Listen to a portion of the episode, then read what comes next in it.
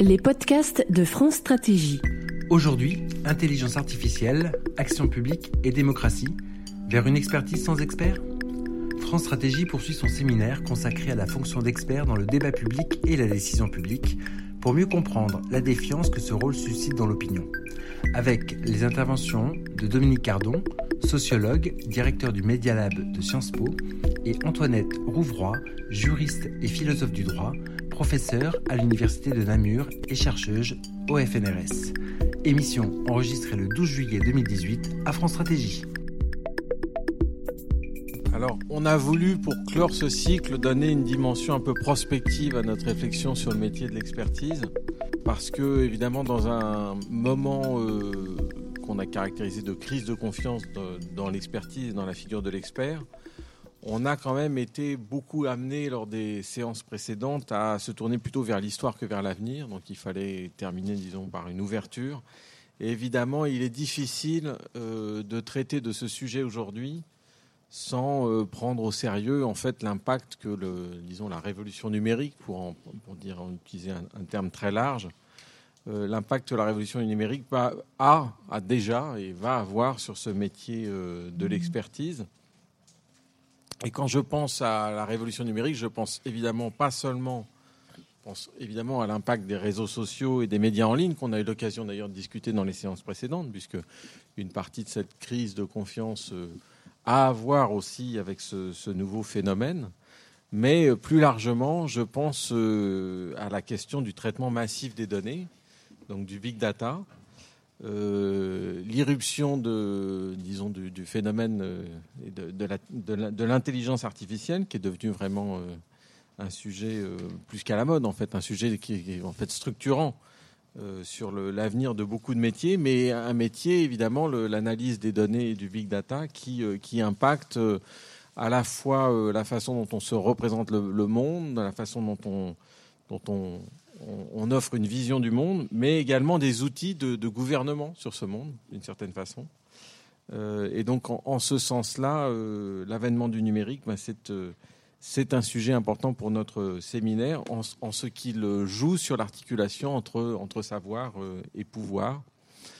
Donc ce, séminaire, ce dernier séminaire s'appelle euh, Expertise sans expert, point d'interrogation. On a, on a interrogé beaucoup la figure de l'expert pendant un an, mais au fond, est-ce que la révolution numérique ne va pas nous amener à un monde dans lequel l'expertise serait non même plus euh, incarnée disons, par une figure humaine, on va dire ça comme ça. Alors, pour en parler aujourd'hui, nous avons prévu deux éminents spécialistes euh, de, notre, de l'environnement, disons, euh, cognitif euh, numérique. Alors, l'un est à ma droite, Dominique Cardon, sociologue, directeur du Media de, de, Sciences Po, auteur notamment d'un ouvrage qui s'appelle À quoi rêvent les algorithmes? Et euh, eh bien, nous prévoyons toujours d'accueillir Antoinette Rovroy, mais qui, ça fait partie des impondérables d'aujourd'hui, euh, qui est en fait euh, bloquée dans un Thalys et qui devrait donc nous rejoindre, nous l'espérons, plutôt vers une heure ou un peu après une heure. Et donc, eh ben, ce qu'on espérait évidemment avoir un dialogue, on l'aura en partie, mais il faut qu'on commence sans elle. Donc, Antoinette Rovroy, qui est juriste et philosophe du, droit, professeur à l'Université de Namur, chercheuse euh, au FNRS, euh, donc en Belgique, et auteur de nombreux articles sur le concept de gouvernementalité algorithmique. Voilà. Donc je vais laisser la parole à, Daniel pour euh, introduire un petit peu plus précisément la, séance. Et puis ensuite, ben, on demandera à Dominique de, faire un propos introductif. Euh, tout seul. Oui, merci Fabrice. Je ne vais pas du tout réintroduire sur le fond parce que je vais passer la parole directement à, Dominique Cardon. Juste deux, deux, précisions. La séance est, comme les autres lorsque l'appareil fonctionnait, enregistrée pour être podcastée. Euh, rappelez également que euh, l'une des vocations de ce séminaire, c'est euh, l'échange de questionnements qui partent de points de vue différents. Il y a ici dans cette salle des gens qui sont des chercheurs, qui sont des administratifs, qui sont un peu entre ces mondes-là aussi ou, liés aux médias. Je pense que c'est très important de faire surgir des questions qui viennent de votre environnement professionnel et, de la façon dont, vous êtes confronté à ces questions-là dans votre métier. Comme le disait Dominique Cardon, lui, il a d'abord étudié les plateformes privés avant de réfléchir à, la question de ce que ça pouvait donner dans l'expertise, dans les usages publics de, ces, de ces techniques-là. Mais ce sont justement des questions qu'il faut qu'on fasse surgir pour rester dans l'esprit de notre séminaire, dans les échanges que nous aurons. Donc Dominique Cardon, un quart d'heure, 20 minutes pour commencer. On commencera les échanges ensemble juste après et on accueillera Dominique Rouvroy pour relancer la, discussion quand elle pourra arriver au plus vite. Bon, bon, bonjour à, toutes et, toutes. Bon, c'est un plaisir d'être là. J'allais dire, comme d'habitude, c'est toujours un plaisir de discuter avec Antoinette, mais euh, on va le faire à, distance. C'est un dialogue qui est déjà très joué entre nous, donc en fait, je pense que euh, elle, elle, sait déjà ce que je vais dire, euh, donc on pourra, on pourra dialoguer quand elle sera là et, là lui donner la, la parole. Alors, peut-être moi je, voudrais en, introduction rapidement parce que je pense que l'important est, de, discuter, essayer de dire le, moi le, le, le, genre de point de vue que j'ai en, historien des sciences. Euh, l'histoire est importante même pour l'intelligence artificielle, je, trouve, euh, et, et, en sociologue des, des, techniques de, de calcul. Euh, n'étant pas spécialiste, euh, effectivement, des usages dans les politiques publiques et dans l'expertise publique, en tout cas des, données, mais, mais, en revanche plutôt des, usages numériques des techniques de calcul actuelles qui arrivent, et je voudrais dire trois choses. En fait, je voudrais avoir trois points. Euh, la, première, c'est que maintenant, on est en, surchauffe complète avec le, terme d'intelligence artificielle, qui, qui, maintenant est partout, qui s'est impliqué partout. Et et je, pense qu'il faudrait euh, un instant euh, mettre, non pas des relativisations, mais en tout cas essayer de comprendre ce qui se passe. Et c'est ce qu'on entend exactement par intelligence artificielle dans ce débat où, où se dit tout et n'importe quoi. Pour une raison que l'histoire de l'intelligence artificielle nous apprend, c'est que ceux qui ont inventé ce concept, ce, enfin ce terme, cette proposition, euh, ont toujours été des gens qui travaillaient au bluff. Et il suffit de remonter aux fondateurs, Herbert Simon, Feigelbaum, Minsky, ont toujours fait des annonces absolument incroyables sur l'arrivée immédiate. Alors immédiate, c'était à 3-5 ans chaque fois, mais ils ont dit 3-5 ans en 56, puis ils ont redit en 62, puis ils l'ont redit en 80. Bon, chaque fois, dans 3-5 ans, on a la machine intelligente qui fait tout, qui prend des décisions, et qui est la fameuse bonne vieille, comme on dit, je vous dis en français, bonne vieille IA, c'est-à-dire une intelligence artificielle qui prétend euh, être forte. Alors, on rejoue quand même une promesse qui immédiatement, et ça, ça intéresse un sociologue ou un anthropologue, on pourrait dire de nos sociétés, qui immédiatement, dès qu'on imagine que la machine prend des décisions de façon autonome, ça agite tout de suite nos sociétés, les journalistes, les essayistes, les experts, les gens de science-fiction, les éthiciens qui viennent nous, etc. Tout le monde est en train de, faire une discussion sur quelque chose qui, quand même, me semble-t-il, quand on regarde de près, est assez différent. Alors, ce qui est différent, c'est, vous le savez sans doute, c'est qu'en fait, l'IA aujourd'hui, c'est du machine learning, c'est de l'apprentissage automatique, que c'est parmi les différentes techniques multiples d'apprentissage automatique, les réseaux de neurones profonds qui sont venus, mais il y a quatre ans, c'était les supports vecteurs machines. Bon, voilà, c'est, une affaire interne, d'une certaine manière, aux techniques des, méthodes de machine learning qui sont euh, aujourd'hui fortes. Et mon dernier point sur cette euh, euh, histoire de, de, l'IA, c'est ce qui est fascinant quand même, quand on la regarde avec une sorte de, recul global, alors c'est très très trop rapide et un peu naïf de le dire comme ça, mais c'est que les choses qui sont en train de produire des résultats absolument incroyables, ça je cherche euh, nullement à le, nier, euh, sont des techniques qui proposent une définition de l'intelligence de la machine qui n'a strictement rien à voir et qui était même en opposition à celle qu'avaient définie les fondateurs de l'IA, Herbert Simon, Newell euh, et, Minsky principalement, qui était de dire la machine doit raisonner. La machine doit avoir des règles symboliques d'un raisonnement qui vont lui permettre de prendre des décisions en fonction d'une sorte de rationalité logique et symbolique qui a été mise à travers les, règles qu'on a données à la machine pour produire euh, de la perception, du jugement et de la décision de façon logique et rationnelle. C'est le, modèle central de, l'IA a longtemps été la logique. Ça a été celui des systèmes experts des années 80 qui euh, ont échoué. Hein. Enfin, si on regarde les choses euh, avec recul. Alors ces gens-là, qui pensaient que la machine devait être raisonneuse, avaient je, le dis de façon caricaturale, mais c'est une manière de, forcer le trait, euh, avaient sorti du champ d'autres qui pensaient que la machine devait percevoir et qu'elle devait percevoir avec des statistiques, et qu'elle devait le faire avec ce, système très ancien, 1943, des réseaux de neurones, euh, McCulloch et Pitt. Euh, et Minsky écrit un livre entier pour dire que ça ne marcherait jamais. Euh, donc il y a, un conflit interne à l'intérieur du champ de l'IA pour savoir si la machine raisonne ou si la machine perçoit statistiquement. Et la solution qui avait été qui ne fonctionnait pas, qui avait été mise à l'écart, dont on disait qu'elle avait peu de promesses, est tout d'un coup en train de, faire des choses assez étonnantes et, euh, et, de renvoyer une définition de la machine qui, me semble-t-il, est différente. Alors c'est mon, deuxième point sur lequel je voudrais insister, c'est quoi ce nouveau dispositif de calcul euh, qui se joue dans les, réseaux de neurones profonds qui, sur la voix, donc la synthèse vocale, sur euh, l'image de façon étonnante, sur la, traduction automatique, et puis sur un certain nombre de fonctions sur le, texte, sont en train de produire des, choses très étonnantes. C'est d'abord l'idée que l'intelligence n'est pas dans l'agent calculateur, mais qu'elle est dans le traitement de données en entrée qui sont optimisées statistiquement par un étiquetage en sortie. Alors, je ne sais pas si je suis clair comme ça, mais c'est qu'il faut que les machines apprennent des modèles. Ce modèle n'est plus un ensemble de règles symboliques qui ont été posées sous une forme, on, dirait, hypothético-déductive sur un ensemble de données. Les, modèles sont un espace d'hypothèses extrêmement ouvert et multiple. Et euh, le système va choisir d'une certaine manière le bon modèle, même si ce modèle ne ressemble plus exactement à un modèle, euh, avec une fonction d'optimisation euh, statistique. Et donc j'insiste beaucoup là-dessus, c'est que le nouveau dispositif n'apprend réellement que quand on lui a donné un objectif pour apprendre. Peut-être pour le dire plus simplement, l'image fait des progrès considérables parce que les chercheurs, dans les années, au milieu des années 2000, se sont mis à créer une base mondiale de photos étiquetées.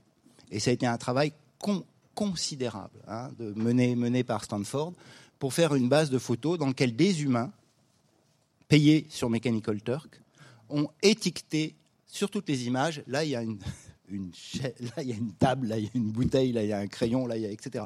Et c'est ces étiquettes qui, effectivement, permettent aujourd'hui à toute la communauté mondiale de deep learning de travailler sur ImageNet pour produire des scores qui sont de plus en plus corrects, euh, même excellents et supérieurs à ceux même à la perception humaine sur ces, données étiquetées. Alors il faut vraiment insister dessus, si la donnée est étiquetée, c'est que nous avons produit l'objectif que euh, la machine va apprendre et que la plupart des techniques dont on nous parle aujourd'hui sont des techniques qui sont dites supervisées. Et euh, cette, supervision est une des composantes essentielles de l'affaire. Deuxième élément de, ce dispositif, c'est que, évidemment, alors on nous dit beaucoup, et ce n'est pas, complètement faux, mais en même temps, ce n'est pas tout à fait vrai, que ce sont des boîtes noires auxquelles on ne comprend plus rien. Euh, euh, ce sont des boîtes noires. On n'y comprend pas grand-chose au sens où effectivement ce, que, ce qui est devenu le modèle dans un réseau de neurones, c'est en fait une matrice des coefficients qui ont été posés sur les, synapses formelles qui sont présents dans les réseaux de neurones. Donc il est difficile de lire une matrice de coefficients comme étant le modèle d'un chat ou d'une bouteille ou d'un crayon. Mais euh, des techniques d'interprétation, en tout cas, pas forcément d'explication mathématique, mais d'interprétation de ce qui se joue à l'intérieur des neurones, se développe actuellement de façon extrêmement rapide et on est en train de voir quels sont les patterns qui ont été identifiés par telle ou telle couche de neurones euh, d'une manière ou d'une autre. Donc ce sont des boîtes noires assez opaques, mais euh, le projet d'une expertise capable d'interpréter euh, comment les réseaux de neurones ont vu des formes ou identifié tel ou tel aspect d'un jeu de données comme étant plus déterminant que d'autres dans la fabrication du modèle est, loin d'être euh, abandonné. Ce qui me permet de dire dans, le débat que nous avons aujourd'hui que euh, bon, l'expertise ne disparaît en rien dans cette affaire. C'est-à-dire qu'elle est, est avant dans les données qu'on rentre, elle est après dans les données qu'on a étiquetées et qu'on doit optimiser. Et l'idée qu'il faille interpréter ces choses-là, en tout cas pour les experts, ne disparaît pas, même si l'opacité pose évidemment des questions on pourrait dire citoyenne extrêmement considérable du fait que beaucoup de ces calculs vont nous tomber dessus sans qu'ils soient euh, très très euh, interprétables euh, et, visibles. Et puis, dernier élément sur ce dispositif, c'est qu'il y a quelque chose alors, qui me semble-t-il, vu du traitement des données des plateformes du web, qui sont l'endroit où je, situe mes, observations et mes, terrains d'étude, il y a quelque chose là de très troublant et de très intrigant, et je pense à, enfin voilà,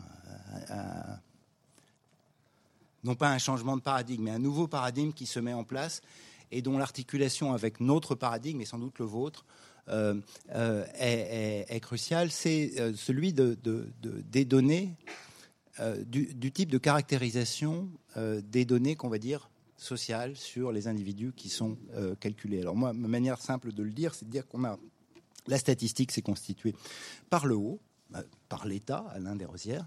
Euh, elle a euh, défini des populations qu'elle a mis dans des catégories. Une partie de la stabilisation du travail d'interprétation que fournit la statistique sociale tient précisément à la fabrication de conventions sur les catégories de définition et de description du monde social, sexe, âge, niveau de revenu, enfin toutes ces catégories que nous avons euh, fabriquées pour décrire des individus statistiques auxquels on, affecte des euh, attributs euh, catégoriels multiples et variés, et qu'une partie de la connaissance que du coup nous produisons sur la société a été liée à la, mise en ordre et à la mise en forme de régularité statistique entre les catégories que les conventions euh, que la statistique public, mais on pourrait dire la même chose du marketing, qui, finalement n'a fait qu'emprunter euh, aux, sociologues, démographes, économistes, toute une série de catégories, pour eux aussi décrire leur marché sous forme de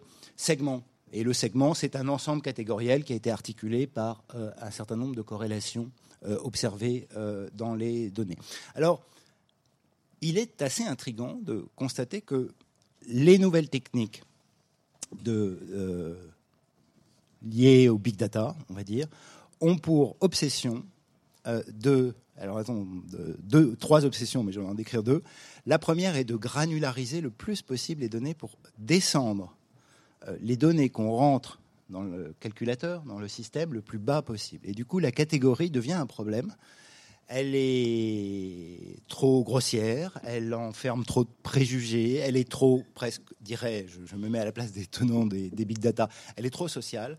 Et plus on peut descendre sous quelque chose qui soit différent, mais qui soit plus granulaire, plus, plus, plus euh, atomistique, euh, plus aussi dynamique temporellement, euh, va devenir une donnée pertinente pour ces euh, calculateurs. C'est absolument fascinant hein, de voir ce qui se passe dans le monde numérique, mais euh, je pense dans le débat, on pourra voir comment ça se joue sur la statistique publique, mais euh, l'image est devenue des pixels, hein, RGV avec un taux d'intensité qui soit présent. Mais même quand sur les internautes font des signaux, on a beaucoup fait de la recommandation sur YouTube, par exemple, en regardant ce que les gens disaient sur les vidéos. J'aime, j'aime pas, qui devenait un signal dans les techniques de filtrage collaboratif complètement disparu. C'est du signal trop subjectif. La seule chose qu'on garde, c'est le watch time, c'est-à-dire le temps que passent les gens à regarder la vidéo. Acheter un livre sur Amazon, c'est pas suffisant. Hein. c'est un acte comme ça. Est-ce qu'il l'a lu vraiment le livre? Ben, Il vaut mieux prendre la trace de lecture que donne la Kindle parce qu'elle envoie le signal pour voir le rythme de lecture euh, de l'ouvrage. Donc descendre au niveau du comportement devient une obsession de ces nouvelles techniques et d'obtenir des traces qui du coup font entrer dans les bases de données bien autre chose qu'une description catégorielle, stable, identifiante, subjectivement appropriable par les sujets, mais de capturer des, traces de comportement qui vont devenir la base euh, du calcul. Et deuxième variable en, miroir, on pourrait dire de celle-là, c'est que du coup, face à cette, cette matrice euh, à dimension énorme qu'on peut obtenir avec ces traces de comportement, il faut fixer un objectif et cet objectif, la plupart du temps, dans le monde des recommandations algorithmiques du web qu'on associe à l'intelligence artificielle, il est lui aussi complètement comportemental. C'est-à-dire qu'on va régler le modèle à partir de traces de navigation, de temps de lecture de liseuse, de temps d'observation des vidéos, de numéros euh, de, liens qu'on a cliqués sur les moteurs de recherche, si on a pris le troisième, le quatrième ou le cinquième lien, etc., on va régler ça sur le comportement de l'utilisateur. Et c'est la trace du comportement qui devient un moyen de produire un modèle à partir de traces de comportement qui ont été mis en entrée. Et ça, ça crée un modèle vraiment, voilà, un retour d'un behaviorisme très très central qui évidemment, on le, sent très bien, enfin en tout cas on, le, devine, euh, pose problème dès que les gens se rendent compte qu'ils produisent des traces comportementales qui font l'objet d'un calcul qui leur reviennent sous la forme d'une recommandation qui va modifier leurs propres pratiques, etc. Donc on a, on a ce sentiment finalement que plus les capteurs sont discrets pour capter des comportements des individus, plus disent dans le sorte de positivisme naturaliste des tenants des big data, plus la, performance euh, du calcul sera forte. Alors je voulais finir avec trois, trois, trois, trois petites choses. Bon, la, première que, j'ai dit, c'est bon, il, me semble que les experts ne disent pas. Euh, tout le débat sur la disparition des experts, etc. Enfin, en tout cas pour les tâches cognitives hautes, me semble complètement euh, hallucinant. En fait, je ne vois pas très bien ce que ça, ce que ça, ça, met en jeu, mais on peut, je pense qu'on peut en parler. Même si on sent bien que sur certains métiers, mais là on n'est plus dans les métiers de l'expertise, il va y avoir un certain nombre de tâches dans lesquelles ces dispositifs ne vont, à mon avis, pas ou marginalement se substituer complètement aux activités des personnes, mais devenir des aides à la décision qui vont être omniprésentes dans plein d'environnements de travail. Donc c'est toute une série d'activités qui vont être modifiées par la présence de systèmes d'aide à la décision nouveaux. Moi, je ne les vois pas euh, exactement disparaître, mais les sociologues sont très très mauvais prophètes, et euh, c'est surtout moi. la deuxième chose que je, que je voulais dire, c'est il, me semble que, parce que comme on a tellement d'images de science-fiction qui nous arrivent avec l'intelligence artificielle, là qu'on on, a quelque chose toujours en tête, qui est l'idée que la machine a prédit. Et donc elle sait. Et, dans cette prédiction, on ranime les échos en fait de l'intelligence artificielle pionnière, on va dire, celle de la, loi ou de la règle. C'est-à-dire que si, alors, et donc avec des sortes de causes déterministes qui font que euh, eh bien, la prédiction serait juste. La réalité des nouveaux systèmes. Alors là, moi, je veux pas faire de prospective, c'est vraiment pas mon truc, mais je pense qu'on va pendant 5 ans, 10 ans, on va beaucoup s'amuser avec ces machines. C'est-à-dire que euh, ces machines sont statistiques. Elles font des scores de, probabilité. Euh, tout montre qu'elles savent pas très très pas si bien que ça généraliser en dehors de, l'espace de, données qu'elles ont appris. Leurs scores sont bons, ils sont meilleurs que random, mais ils ne sont pas non plus parfaits. Donc on va être en permanence dans des systèmes dans lesquels on a des aides à la décision qui nous disent des trucs probablement vrais, mais pas tout à fait. Mais on n'est jamais tout à fait sûr que ce soit vrai. Donc moi, le monde que je, vois arriver là, c'est un monde dans lequel et on commence à le voir sur nos téléphones qui, qui nous disent comment répondre à nos mails ou qui nous disent il faudrait réserver un billet à la SNCF, etc.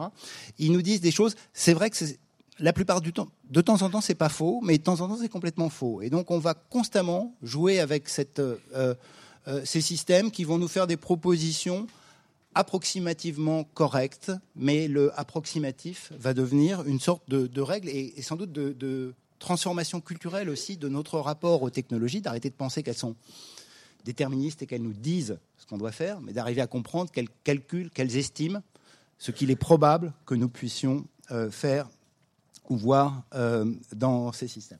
Voilà, je voudrais terminer avec ça avec un tout petit mot en forme de, coup de pied de l'âne, qui est de dire, moi, enfin, regarder ce débat-là depuis, depuis quelques années, qui a, qui pris euh, à une vitesse flamboyante, c'est-à-dire on a, senti tout d'un coup que Big Data, ça ne marchait plus, donc on est passé sur IA à une vitesse foudroyante. Euh, c'est aussi une leçon pour les experts, c'est-à-dire que nous contribuons, nous les experts, à fabriquer des, des mythes de projections sur l'avenir qui servent en fait les intérêts économiques de tout, toute le monde euh, euh, informatique qui est en train de vendre comme une nouvelle promesse et comme elle le fait tout le temps par cycle court. Euh, un nouveau truc. Alors la blockchain, je ne crois pas trop, donc on va relancer l'IA, etc. Et il, il, me semble qu'il y a de temps en temps une contribution des experts à dire tout va changer, ça va être la révolution, vous allez voir, le travail va disparaître, les machines vont devenir autonomes qui n'est pas très raisonnable s'ils étaient plus attentifs à, justement à la déontologie et aux règles de leur profession. C'est qu'il faudrait quand même examiner, je trouve, euh, parfois de, plus près ce qui se joue avec ces machines qui font des choses très originales et nouvelles. Je ne cherche pas à dire le, contraire, mais qui sont, qui sont sans doute pas exactement euh, dans le futur qu'on nous, euh, enfin qu'on ne cesse de voir quand on allume la télévision ou qu'on lit les journaux. Merci. Merci beaucoup. Juste pour, pour lancer la, discussion avant de faire, de faire circuler le micro.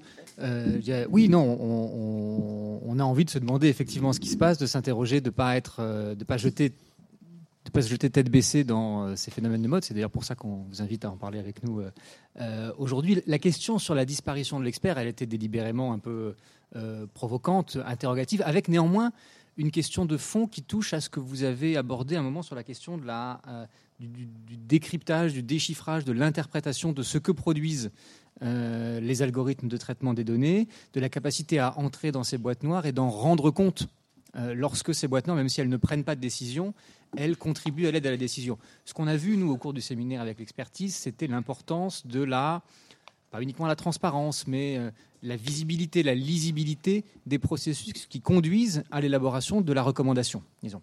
Et si une partie de la recommandation se fait à partir d'un certain moment sur des bases big data au sens large, la question de la capacité de la puissance publique à rendre compte du processus qui conduit à la recommandation devient singulièrement plus complexe. Et c'était sur ce, terrain-là qu'on voulait entre autres discuter. Avec la question effectivement que vous avez abordée autour de, l'idée de behaviorisme, du rapport entre un une trace de comportement et une incitation à, un autre comportement, une, une facilitation dans un autre comportement, avec cette idée que contrairement au monde de la statistique classique où on construit des hypothèses qui aboutissent à l'élaboration de catégories dans lesquelles on fait rentrer des cas et euh, qu'on met ensuite en relation avec des hypothèses interprétatives qui permettent de comprendre, en tout cas de comment appeler ça, d'assigner euh, des causes qui correspondent aux phénomènes qu'on a identifiés. Là, on est potentiellement euh, dans un monde où, au fond, on, sait entre guillemets qu'un comportement va avoir qu'un sujet cliquant va avoir euh, qu'un sujet cliquant de telle façon va avoir tendance à recliquer de telle autre façon. Au fond, on n'a aucune idée de pourquoi. Et on n'a pas de quoi rentrer dans la boîte noire qui nous permet d'expliquer pourquoi. Donc voilà, c'était un peu ces, ces questions-là sur notre capacité, sur la capacité des experts au sens large à faire partager à ceux qui ne le sont pas, parce que c'est cette question de la médiation qui est centrale au fond dans notre séminaire, la capacité à faire partager les savoirs euh, utiles à la, à la, décision publique, à l'action, est-ce que cette capacité-là est fortement transformée, altérée par euh, ces techniques-là euh, ou pas C'était au fond en ce sens, en ce sens-là que la question, au-delà de la provocation de départ, avait, avait un sens. Est-ce que vous voulez réagir là-dessus ou est-ce qu'on commence directement Je vais ajouter un mot d'épistémologie là qui serait euh, je ne l'ai pas dit, Pierre-Antoinette l'aurait mieux dit que moi, mais il y reviendra peut-être tout, tout, à l'heure. En fait, les, ce, que, euh, ce, sont des, ce sont de nouveaux artefacts qui sont complètement, à la différence, encore une fois, de l'IA autonome, c'est-à-dire la machine qui résonne de, son propre chef, on pourrait dire. Là, c'est des machines qui sont complètement greffées à nos sociétés, donc ça, c'est admirable. Euh, c'est-à-dire que le couplage entre la société et le calculateur sont entièrement articulés, puisqu'il faut des données en entrée pour les produire.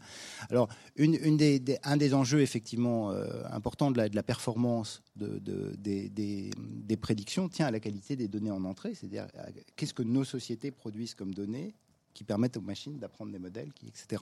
Alors, euh, une des choses, on le voit bien pour l'image, hein, qui, est un des, des, terrains de réussite euh, étonnant, quoi. Ça, ça, surprend absolument tout le monde de ces, des, de ces techniques de réseau de neurones, c'est qu'il y a dans les données en entrée un ordre et que cet ordre est vu par les neurones et qu'il les agence d'une manière particulière. Mais le monde est compositionnel. L'image a un fond, un devant, elle a, un cadre et une forme dans lequel il y a une sorte de structure de régularité qu'on peut apercevoir. Donc ce que font les neurones, c'est que finalement ils dégagent quelque chose qui est une régularité, qui est une régularité, un ordre, une composition qui est dans la structure des données. Euh, ce que font les interprètes avec la statistique traditionnelle en modèle hypothético-déductif était de dire bah, je vais tester la relation de cette variable avec cette variable-là. Mais il n'y a aucune raison de penser que des nouvelles données obtenues par ces systèmes, quand elles prédisent correctement, euh, ne, ce ne soit pas lié au fait qu'il y a des patterns qui ont été identifiés par les, par les euh, calculateurs euh, qui eux aussi sont interprétables par l'expert qui va essayer de, de, les produire. Donc le fait de ne pas les mettre en entrée mais de les avoir en sortie et donc d'être dans un modèle beaucoup plus inductif euh.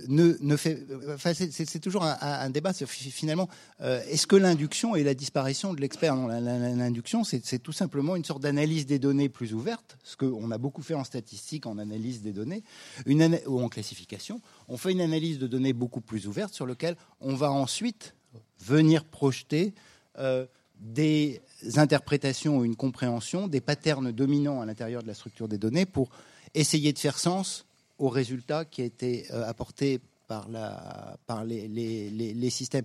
Et moi, je suis très frappé parce que c'est une question que je pose à tous les, gens qui me disent Oui, mais ce qui est formidable avec les big data, c'est qu'on voit des données que les, humains ou les experts n'avaient jamais perçues. Je demande à tout le monde des exemples et personne ne me donne d'exemples. Et quand on regarde les résultats de ces systèmes, euh, finalement, ils, ils, font quand même asseoir des, des, choses très très solides sur des, variables, on, dirait des variables, des patterns, euh, qui, sont des patterns pour lequel l'interprétation de l'expert avait déjà euh, des, données préalables. Ce qui est assez frappant, c'est quand même cette, idée que euh, on augmente la, taille de la matrice. En fait, on ajoute des variables, mais qui ont des apports à la, à la compréhension globale du phénomène qui restent relativement faibles, même si elles ne sont pas complètement nulles. Et j'ajoute, mais je suis trop bavard, mais il y a quand même une dimension qui est nouvelle, vraiment nouvelle dans le dispositif. Et là, qui est plus lié au service qu'à l'expertise, c'est l'idée du temps réel. Moi, ce qui me semble toujours que ce qui est nouveau dans le big data, c'est qu'on calcule en temps réel. Hein. et que du coup, il y a un aspect extrêmement dynamique de la recommandation et de la production des modèles qui sont faits. Et que la plupart des variables auxquelles les experts ne pensent pas, c'est précisément des variables contextuelles. Le, sociologue des pratiques culturelles, il sait que les goûts musicaux, ils sont organisés, qu'ils ont une structure, et que les gens qui aiment, euh, qui aiment la musique gothique écoutent peu de, rap euh, islandais.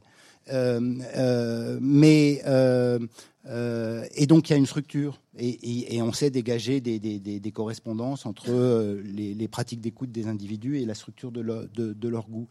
Mais en revanche, est-ce que j'écoute la musique dans la voiture ou chez moi? Est-ce que je l'écoute le matin ou le soir? Est-ce que il y a des variables d'humeur euh, etc., qui sont présentes, des variables de contexte vont transformer la situation dans laquelle une recommandation plus appropriée est liée à des variables qu'on n'avait pas l'habitude de prendre en compte lorsqu'on était un expert habitué à ces modèles hypothético-déductifs.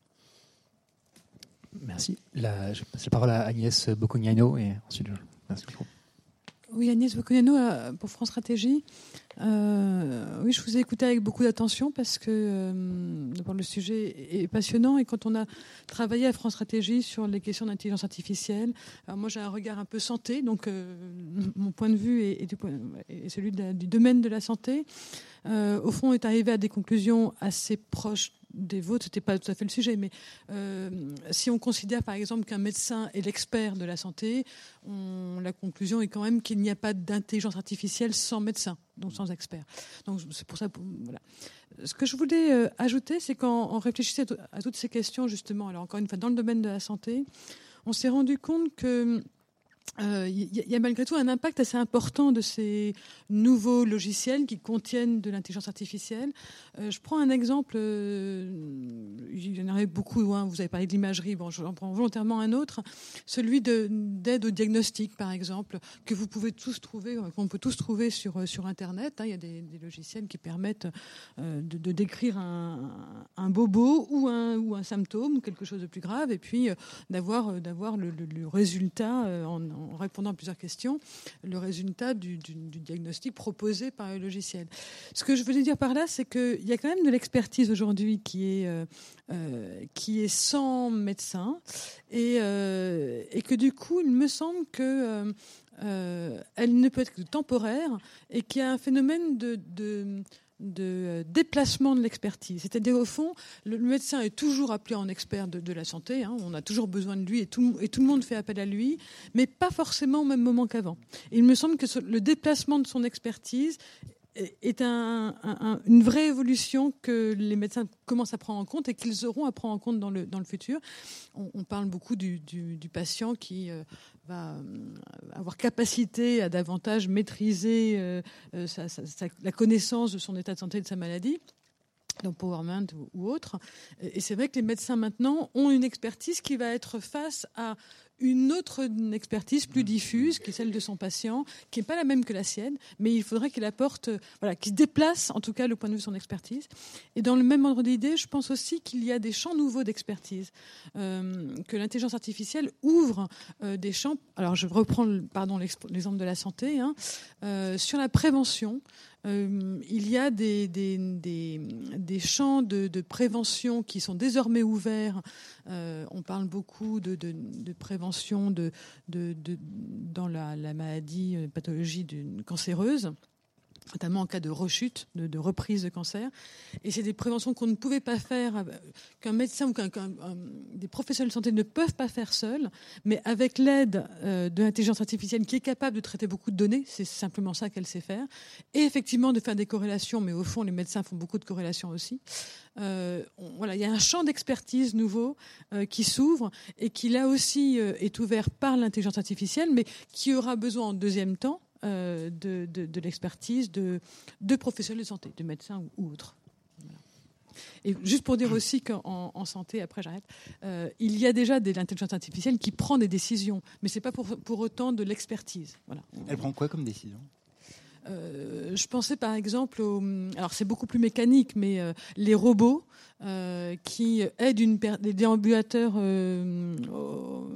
intelligents, si on peut dire, enfin les déambulateurs qu'on crée aujourd'hui, qui sont en train de se créer, qui sont des mmh. modèles.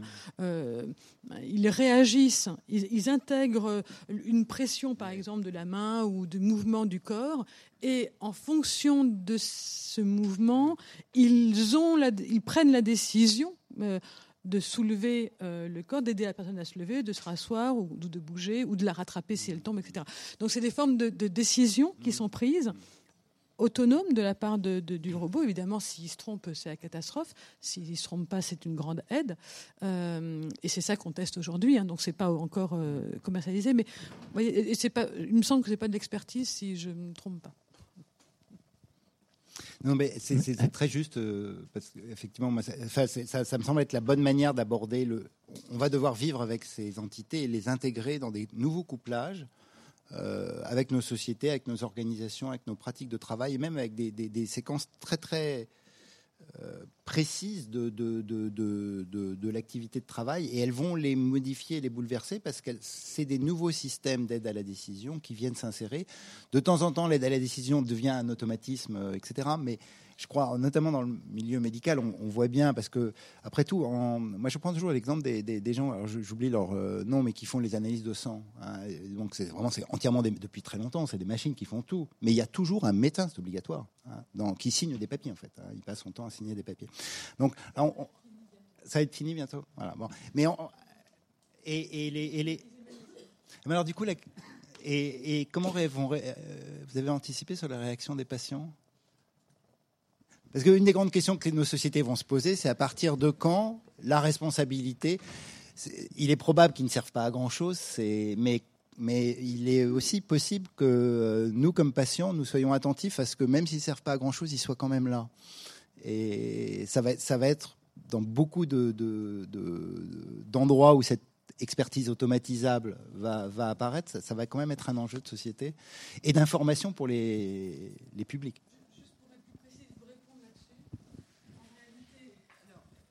Oui, ces signatures vont être automatisées, mais pas pour toutes. c'est là que je pense que vous, il y a une question d'acceptabilité sociale de, ces, de cette automatisation.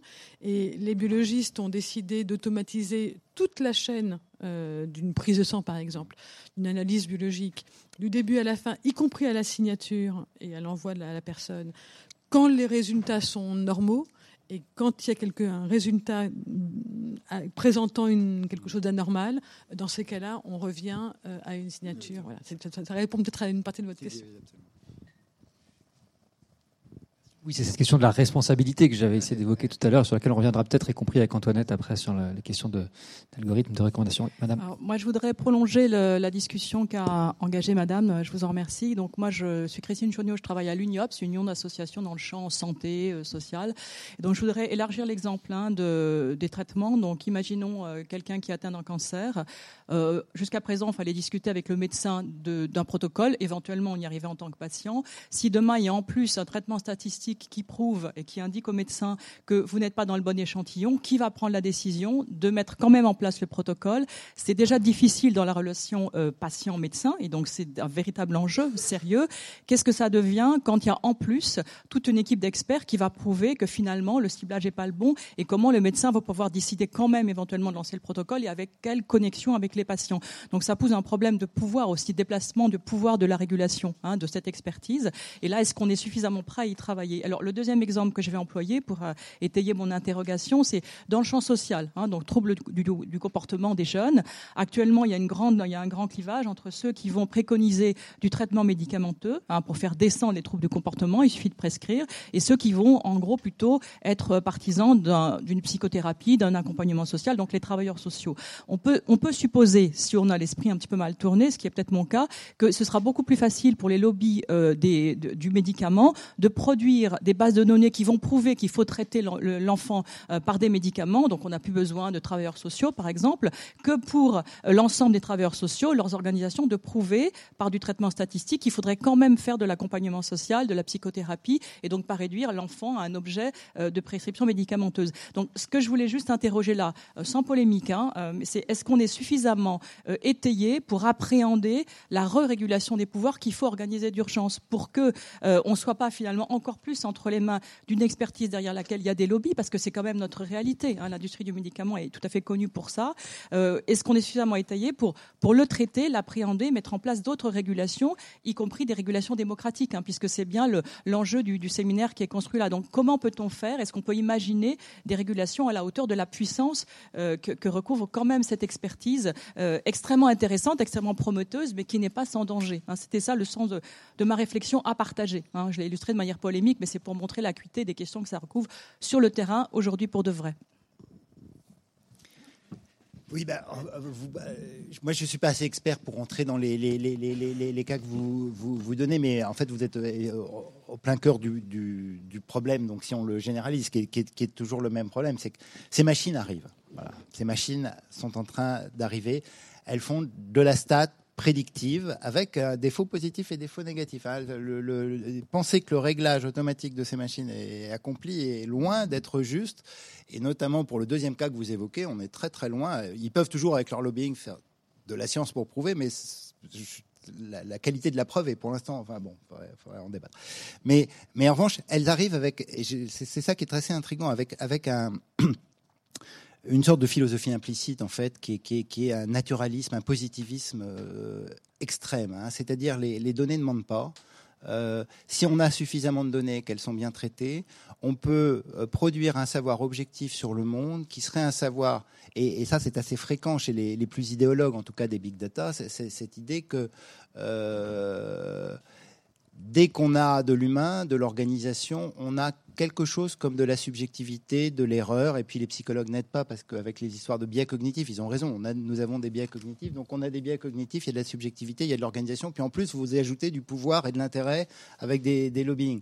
Donc tout ça, vient les justifier dans leur idée positiviste de dire non mais écoutez on va regarder exactement le monde un vieux rêve laplacien on va regarder exactement les données puis on va on, va se défaire euh, de, de, ce qui de ce qui serait des, des, préjugés ou des, ou des façons de voir ou des, ou des, des anticipations subjectives que, que, nous mettons sur les données en fonction d'intérêts euh, multiples, multiples et variés. Alors, évidemment, il faut qu'on soit très attentif à ça. Voilà, très attentif. À, à ce c'est aussi un mythe, évidemment, euh, c'est entièrement dépendant de la qualité des données et des calculs qu'ils font. Et j'ai beaucoup insisté là-dessus, mais il faut que nous soyons très critiques sur leurs calculs. Il faut, de temps en temps, ça fait des trucs absolument formidables, mais de temps en temps, on le sait très bien, ça produit des biais, ça produit de la discrimination, ça produit du résultat qui n'est pas généralisable, hein, notamment les, réseaux de neurones.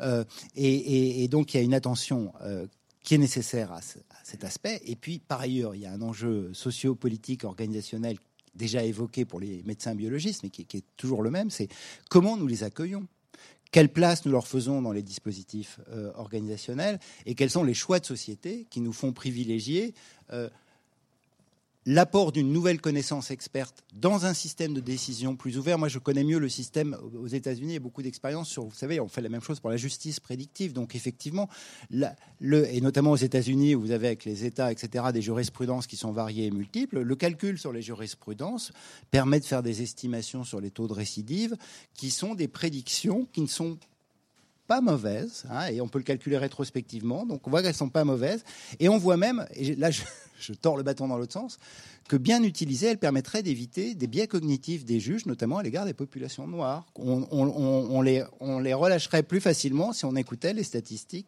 qui ont été faites à partir des, immenses bases de jurisprudence. Alors, qu'est-ce qui se passe aujourd'hui dans les cours qui utilisent ça aux États-Unis? Le juge a un dossier avec tout un, ensemble d'éléments qui appartiennent à la, constitution du, dossier. Et parmi euh, les témoignages divers, les avis, euh, etc., euh, qui, lui sont donnés à son appréciation, il y a une feuille avec le score. Et le score, c'est la machine qui, lui a donné.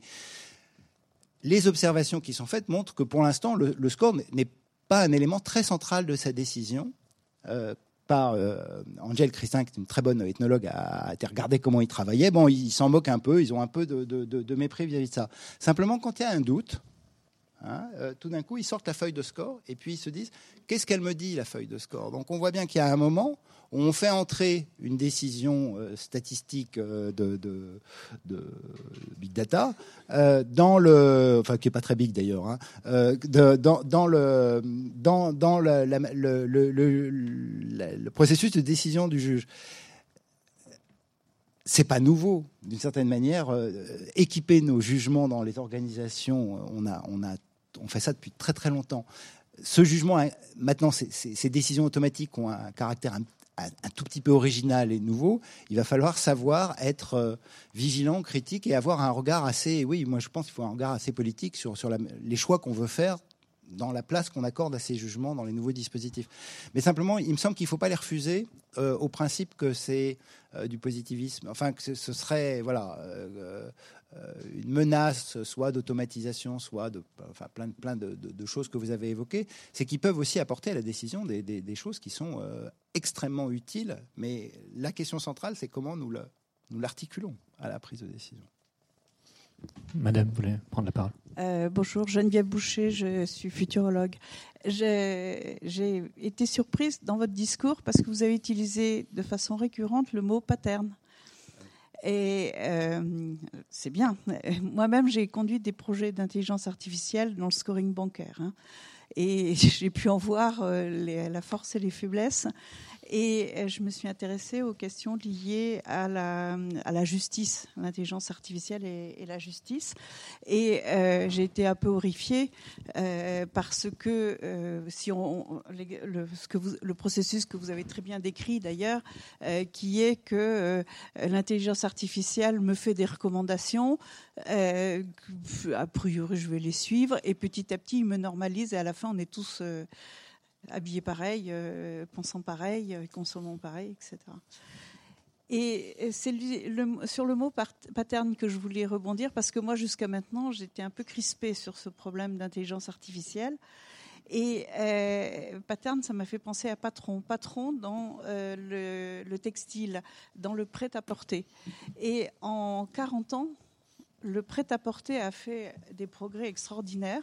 Aujourd'hui, qui va euh, acheter, euh, enfin faire faire une robe chez, une couturière, euh, c'est juste pour des événements exceptionnels ou des choses comme ça, parce que le prêt-à-porter a su euh, accepter que nous avions besoin de diversité et que nous avions euh, en fait des, nous avons des, phénotypes qui sont catalogables et prédictifs. Ça a été possible euh, avec des guerres marketing extrêmement fortes. Or, quand on aborde le sujet de la justice, euh, la santé a été évoqué, et il y a plein d'autres sujets euh, du même genre. Qu'est-ce qui va faire? Il n'y aura pas le marketing, ça va être la démocratie. Voilà. Donc, par rapport au, thème de la, de la séance, je voulais soulever cette, cette question, hein, parce que bon dans le prêt-à-porter, dans l'automobile, dans des tas de secteurs, ça a été le marketing qui a fait le boulot. Mais dans les sujets beaucoup plus sociaux, voilà. Ah, Peut-être, bon, c'est difficile de, vous répondre, mais euh, pattern parce que c'est le terme que les machine learners emploient tout le temps, pour pas dire variable, parce qu'ils ont, c'est plus des variables, ils voient des, des, formes qui apparaissent. C'est pas des patrons pour eux, c'est juste des, des formes qu'ils qui appellent comme ça. Euh, mais peut-être, moi, la réaction que ça m'inspire, c'est quelque chose, j'ai pas dit, auquel euh, il faut être sensible dans la transformation du modèle statistique par le haut et les catégories, et puis par le bas des traces de, comportement. C'est que dans l'absolu, et je dis bien dans l'absolu, ça veut dire sous condition d'énormément de données. Hein. On oublie toujours que quand même cette prédiction est liée à, à un volume de données correctement euh, enregistré parce que euh, souvent on a du volume mais c'est tellement sale. Hein. Je dis ça parce que moi je viens du monde numérique, les données sont c'est épouvantable en fait. Euh, on calcule dans le vide. La, fameuse publicité ciblée, elle, elle, est très mauvaise parce que les traces de navigation qu'on voit les cookies, c'est du point de vue du publicitaire, c'est tellement sale que euh, les, scores sont très très mauvais en fait en, en réalité. Mais quand on a dans l'absolu, si on a beaucoup de données, le modèle statistique qui est derrière est intrigant parce que et, là, c'est aussi dans l'idéologie qu'on évoquait ou la philosophie qu'on évoquait tout à l'heure dans la première discussion. Il y a quelque chose de nouveau qui est de dire c'est pas un calcul pour tous, c'est un calcul pour chacun. Hein. Et, donc le modèle n'est pas un modèle. Et là, l'expert, l'expertise est aussi en, en bascule. C'est que euh, d'une certaine manière, dans les mondes numériques, on ne cherche plus à faire des modèles euh, organisé avec une superbe gaussienne et, et, et, du coup aussi la tendance à la normalisation que toute réflexion catégorielle amène, c'est-à-dire de nous, de, de, nous ramener au centre de la catégorie. Hein. Et là, euh, l'ambition pas toujours réalisé, j'insiste là-dessus, mais l'ambition des, des, gens qui ont une grande base de données, c'est pour ça que je prends toujours l'exemple de la recommandation musicale, parce que c'est une formidable base de données, les gens produisent plein de signaux, parce qu'ils écoutent ou ils skippent, ils écoutent ou ils skippent, ils écoutent ou ils skippent, donc ils donnent plein de signaux, vous avez plein de, de, de morceaux de musique à classer, donc vous avez des gens qui appuient ou écoutent ou n'écoutent pas le morceau, puis d'énormes morceaux, puis vous devez les organiser on n'est pas en train de ramener tout le monde vers la, norme et la moyenne de ce qu'écoute tout le monde. On va essayer de dégager dans votre profil des choses qui correspondent à un profil qui peut être tout à fait différent de la norme et de la moyenne standard des écoutes habituelles qui sont extrêmement distribuées sur une, une loi de puissance très très forte pour, la, pour les consommations culturelles, et de, vous, et de vous maintenir à un endroit de la distribution qui est, qui est, où il y a très peu de gens, mais il y a des gens qui, comme vous, écoutent la même musique. Donc il y a une sorte de prétention et, là il me semble que ça épouse aussi un projet d'individuation de nos sociétés, une prétention à donner à chacun ce qui lui ressemble, ce que les traces de son comportement euh, permettent d'estimer être le genre de là je dis profil parce qu'Antoinette n'est pas là, mais Antoinette aurait raison de dire en fait c'est même plus un individu, mais c'est un, une sorte d'ombre de trace, un individu qui est dessiner dans l'ombre des traces de ses comportements, dans cette sorte de nuage flottant et contextuel et mouvant qui l'accompagne, qui permettrait de dire, bah, pour lui c'est ça, mais pour tel autre ça va être autre chose parce que le modèle aura calculé quelque chose de différent. Et donc là, on a évidemment quelque chose qui fait disparaître l'idée que l'expertise a besoin de produire une connaissance sur des populations, sur des territoires, sur des, des collectifs. On est en train de, de dire, euh, et mon histoire de temps réel du coup devient très important, on dire à chacun, en fonction du contexte, je vais te calculer avec un modèle et mon modèle peut changer en fonction du contexte ou de la personne auquel je vais m'adresser dans la minute euh, qui suit. Oui, justement de passer la parole à, monsieur qui l'a demandé, on est complètement dans, le cœur de l'une des difficultés du sujet, qui est pour euh, l'action publique euh, qui euh, repose justement sur un nombre de principes d'égalité, d'égalité de traitement, l'individualisation à l'extrême, même si encore au-delà de l'individu, la, construction d'une matrice d'action euh, reposant sur l'analyse des traces de l'individu, elle nous fait totalement changer de monde pour le coup par rapport à, on parlait de travail social tout à l'heure, à on a à faire face à une personne, on regarde au fond ses caractéristiques, est-ce qu'elle rentre dans telle ou telle case pour avoir accès à tel ou tel, euh, à tel ou tel euh, service, disons, ou traitement, euh, ou traitement, traitement social. On voit bien en quoi l'individualisation extrême du service rendu, il est pertinent pour le service privé qui cherche à à plaire, disons, et on voit bien aussi les risques qui, voyez ce qui pourrait avoir de séduisant aussi pour le service public, avec l'idée qu'on qu offre un service euh, le plus juste, le plus adapté. On voit bien aussi les risques à partir de ce que vous dites de la recommandation musicale, où euh, vous dites ça maintient quelqu'un à un tel endroit, en un sens ça l'enferme aussi. On voit bien en quoi euh, euh, un travail social ou encore pire une éducation euh, qui reposerait sur les traces que quelqu'un a laissées avant serait profondément enfermante. Comment on, incorpore ces outils-là sans euh, faire qu'ils produisent, qui produisent cet effet euh, rejeté au fond de, l'enfermement dans euh, l'idiosyncrasie de, des traces qu'on a laissées. Ça fait partie des questions qu'on voulait, euh, voulait soulever euh, aussi. Je ne sais pas si vous voulez dire un mot ou si je passe directement la parole à monsieur. Bah, c'est marrant parce que c'est un débat qu'on a eu à, à Mons avec Antoinette euh, il y a, il y a deux mois. C'est qu'il faudrait redéfendre l'idée de l'homme moyen, l'homme moyen qu'on déteste tellement.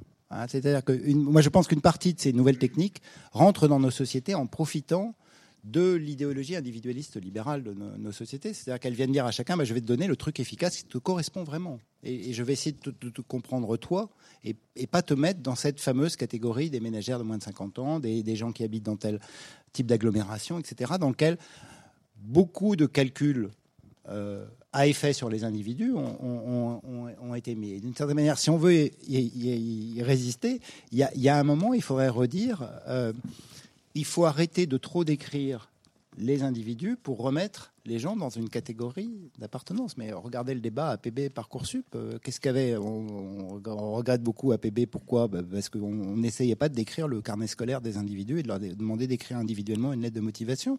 Et donc c'était la géographie qui distribuait euh, l'affectation des, des universités. Euh, plus on descend dans la granularité de description des comportements des individus, et c'est quoi ton bulletin scolaire en troisième, en seconde, en première, etc., plus on commence à individualiser et, et on, sent bien que ça répond en partie à une attente de nos sociétés, mais qu'en même temps, ça met très très fortement en tension des modèles qui préfèrent dire que de temps en temps, ne pas tout connaître des individus, mais connaître simplement leur catégorie, leur catégorie est une manière plus égalitaire de- d'affecter les ressources.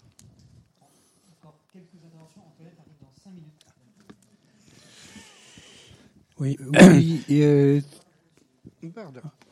Oui. Euh, Didier Lassauzé, euh, CGT. Je, euh, pour- première réaction sur le service public. Alors qu'effectivement aujourd'hui il y a une tendance à de plus en plus individualiser la réponse. Alors à l'origine quand même le service public est là pour faire du collectif et du lien social. Donc on voit bien qu'il y a une, aussi un, un vrai problème de ce qu'est le service public dans notre société d'aujourd'hui. Et ça, je crois que ça, pose une question. Et en fait, je voulais intervenir sur les questions de l'organisation du travail dans les entreprises ou les services et l'utilisation de plus en plus forte des, algos. Euh, et donc, de, plus en plus, euh, on a euh, les services, d'information des, entreprises ou des, services au sens large qui prennent de plus en plus d'importance et qui organisent ce, travail. Donc, avec des lieux de pouvoir qui sont déplacés au sein de, l'entreprise, mais aussi les questions de démocratie euh, parce que avec qui on discute, quoi. Et comment, avec qui on négocie, avec qui on discute quand c'est un algorithme qui définit l'organisation du travail. Et par rapport à ça, si on prend par exemple l'exemple de la tournée des facteurs qui aujourd'hui se fait avec le smartphone, c'est quand même compliqué de discuter avec son smartphone. Ne, même, je parle même pas de négocier, mais ne serait-ce que de discuter avec son smartphone pour comment on peut organiser, qu'est-ce qu'il faut changer, qu'est-ce que c'est, c'est devient très très compliqué. Et donc on a une certaine, on arrive à un travail de plus en plus prescrit, alors qu'on, euh, parallèlement, c'est la créativité qui devient une ressource majeure. Donc euh, on a une vraie contradiction, y compris en termes d'organisation et bien sûr en termes sociaux pour ce qui nous concerne. Oui, alors, Merci, moi, monsieur. Oui. On, on, on, prend encore. Monsieur, allez-y. Oui, euh, euh, Philippe Sec, Comité français d'action et de développement social. Euh, je, vais donner un exemple qui est le suivant. Nous connaissons au niveau mondial une progression un peu partout des familles monoparentales.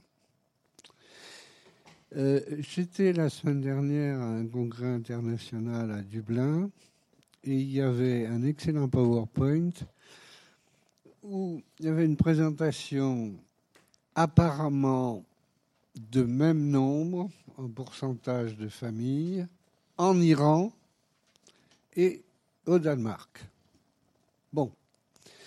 Alors on pourrait dire, euh, oui, c'est la généralisation, puisque de toute façon, un peu partout dans le monde, y compris en, en, Chine, où le nombre de divorces est en train d'augmenter, etc., euh, c'est un phénomène mondial. Alors, est-ce qu'il a une explication mondiale? À mon avis, non. Sur l'exemple de la comparaison Iran-Danemark, où le pourcentage est à peu près le même, l'explication n'est sans doute pas la même. Alors, faudra-t-il plus de données individuelles, culturelles, etc., euh, pour comprendre les, les phénomènes, ou l'expertise peut rester un peu plus euh, générale. Je ne veux pas aller plus loin. Euh, euh, par contre, euh, euh, je, travaille, je travaille avec une start-up qui, après euh, euh, avoir vu l'enfant, mais aussi la famille, oriente sur une meilleure filière d'orientation. Les notes augmentent tout de suite et euh, c'est déjà une vision en fonction des, euh, offres d'emploi avec le numérique euh, de, de demain. Tout ça pour dire que aller dans un sens trop forcé d'un côté ou moins forcé de l'autre, euh, c'est pas forcément la bonne solution. On a besoin de données, on ne peut pas se fier totalement à toutes les données. Va- c'est vraiment une réaction. Mais euh, voilà, vous êtes typiquement dans un débat où vous avez besoin d'experts. Euh, vous avez besoin d'experts pour savoir quelles sont les bonnes données, quelles sont les données qui sont des proxys dans votre modèle, quelles sont les données qui permettraient d'ajouter de nouvelles hypothèses à votre modèle, et éventuellement de laisser les données faire du raisonnement inductif pour vous guider vers, des, des, variables ou des hypothèses que, vous n'auriez pas formulées euh, à l'avance. Donc on est, on est toujours face à des questions d'interprétation. Moi, moi, il me semble que, en fait, on, voit bien dans, les deux questions qu'il y, a- un enjeu très très fort euh, autour du, du travail et de l'automatisation qui va être. euh, moi, je crois qu'au fond, quand même, globalement, en général, euh, le numérique ne cesse d'augmenter les demandes euh, réflexives et cognitives de nos sociétés. Donc, il accompagne un mouvement d'intellectualisation de nos sociétés, dans lequel d'ailleurs les, nouveaux algorithmes sont des manières de regarder nos propres habitudes et nos propres comportements en ajoutant encore des boucles réflexives. Certes, ils- peuvent nous rendre idiots, naïfs et nous enfermer dans des bulles, ce qui est beaucoup dit, mais en fait, à mon avis, euh, il faut montrer aux gens les bulles pour qu'ils augmentent encore leur capacité réflexive sur ces aspects-là. Et donc, ça va plutôt du, côté de l'idée que des tâches cognitives et des tâches d'expertise ne, ne- sont pas prêtes de disparaître, ce que je, je- crois au fond.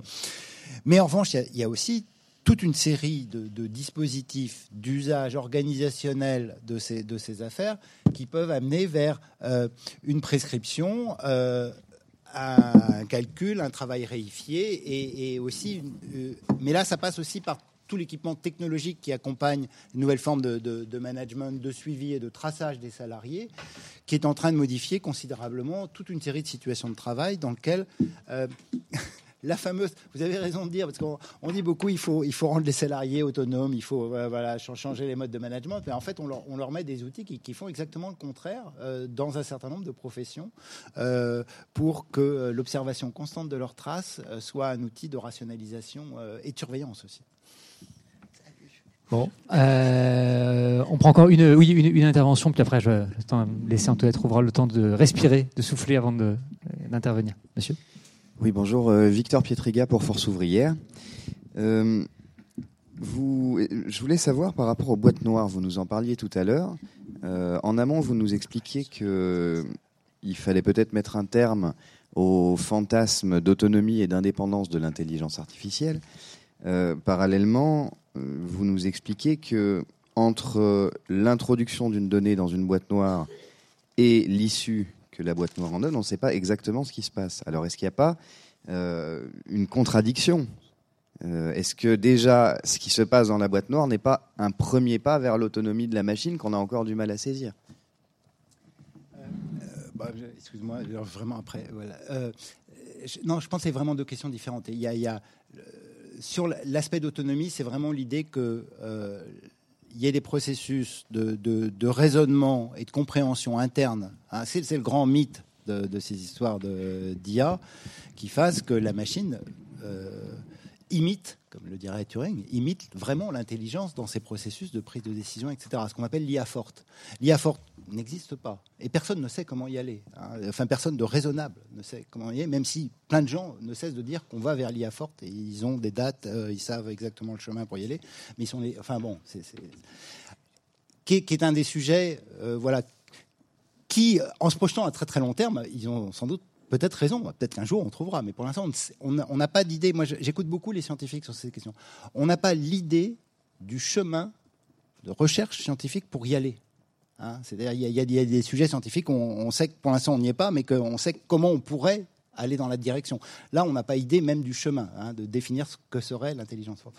En revanche, la boîte noire, c'est très différent. C'est le fait que euh, euh, l'explicabilité euh, de la transformation de données d'entrée en résultat de, sortie nous échappe. Nous échappe. Et il nous échappe parce que, en partie, les processus de décomposition et, du calcul sont si extrêmes et si forts qu'il est absolument impossible de, le lire ou de le voir. Hein. Comme on le verrait dans les systèmes experts de l'intelligence artificielle des années 80, vous avez des arbres de décision où avait, on, arrivait à voir if, alors, up, et c'est une suite de choix dans lequel on pouvait retracer un arbre qui du coup nous donnait l'explication du processus par lequel euh, l'artefact était passé pour, pour aboutir à son résultat. Euh, là, il y a, euh, et c'est beaucoup dit pour les réseaux de neurones, mais c'est aussi vrai pour les SVM, il y a, une, illisibilité du chemin qui est fait, même pour celui qui a fabriqué la machine. Mais fabriquer la machine demande énormément de subtilité et d'intelligence, donc c'est pas pas n'importe quoi, mais on fabrique une infrastructure de calcul, on enlève des couches, on met des couches en convolution, on met des auto-encodeurs. C'est un, y a un travail euh, important pour faire une machine qui ensuite va produire un résultat sans le rendre complètement lisible. Alors, du coup, ça a beaucoup agité tous les, sociologues, philosophes, juristes, etc. Beaucoup été agité par des papiers qui venaient nous dire bon, ben, on ne peut plus comprendre, on a, on a perdu euh, l'explication. Euh, ce qui est évidemment pas faux, mais là, il y a énormément de travaux de recherche qui sont en train de, de revisualiser ou de recomprendre à l'intérieur de cette affaire, et là, c'est en train de se faire, des mécanismes qui vont nous permettre de voir ce que fait le système. Voilà. Et du coup, de le rendre. Euh, les mots sont très compliqués. De, rendre interprétable ce qu'il a fait. Euh, il reste un autre problème, mais là qui intéresse plus les mathématiciens, mais qui est toujours important, c'est qu'on n'a pas l'explicabilité mathématique de pourquoi ça marche aussi bien. Alors, qui est un autre enjeu euh, plus épistémologique. mais que Stéphane Malat, au Collège de France, cette année, a passé son année à essayer d'ouvrir comme question. Merci beaucoup, merci à tous pour ce premier, premier moment d'échange. Je passe la parole à Antoinette Rouvroy, va peut-être se rapprocher un peu des questions liées à l'action publique par rapport à ce dans quoi on, a, on a évolué pour l'instant. Euh, on vous écoute pour une, quinzaine de minutes. Vous pouvez même choisir le micro que vous je, utilisez. Je, je, m'adapte à la taille du micro, bien c'est le micro qui s'adapte à moi, je ne sais pas.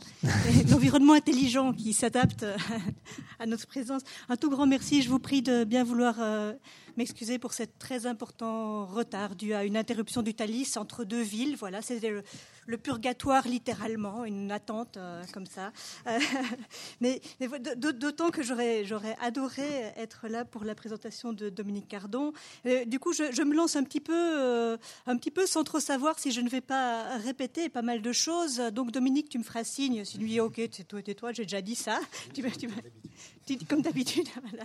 Voilà. Donc, euh, bon, voilà, j'ai rien de préparé de très, euh, rigide. Hein. L'idée, c'était quand même euh, l'idée d'une discussion, je pense. Euh, toutefois, j'aimerais quand même passer un tout petit peu de temps à m'interroger sur une chose. On parle souvent d'enjeux politiques, évidemment, lorsqu'on parle de politique publique, mais il me semble que les enjeux politiques sont avant tout, d'abord, ou présupposent des enjeux épistémologiques, hein, des enjeux épistémiques. Donc, vous avez sans doute déjà, que vous avez sans doute évoqué. Il semble que l'intelligence artificielle, lorsqu'elle se présente sous forme de ce qu'on appelle aujourd'hui le, machine learning, les réseaux de neurones, le deep learning, donc cette idée d'une de machine apprenante, il semble qu'elle ait des, possibilités ou, des, prétentions à, bouleverser euh, la rationalité occidentale. Ça fait énorme comme ça, bouleverser la rationalité occidentale de, depuis Kant. Hein, depuis Kant, on pense en fait que les êtres humains, euh, que nous n'avons accès au réel que toujours médié par le fait que nous avons un corps, que nous avons, nous n'avons donc accès au réel qu'à travers les représentations que nous en donnons, y compris les représentations politiques, bien entendu, qu'à travers des catégories qui sont toujours un petit peu, un petit peu fausses, qui, ne, qui, qui, qui visent parfois une certaine neutralité, comme les catégories statistiques, mais qui ne sont jamais adéquates au réel représenté, euh, qui ne sont jamais que des. En anglais, on parle de proxies, donc des approximations du réel.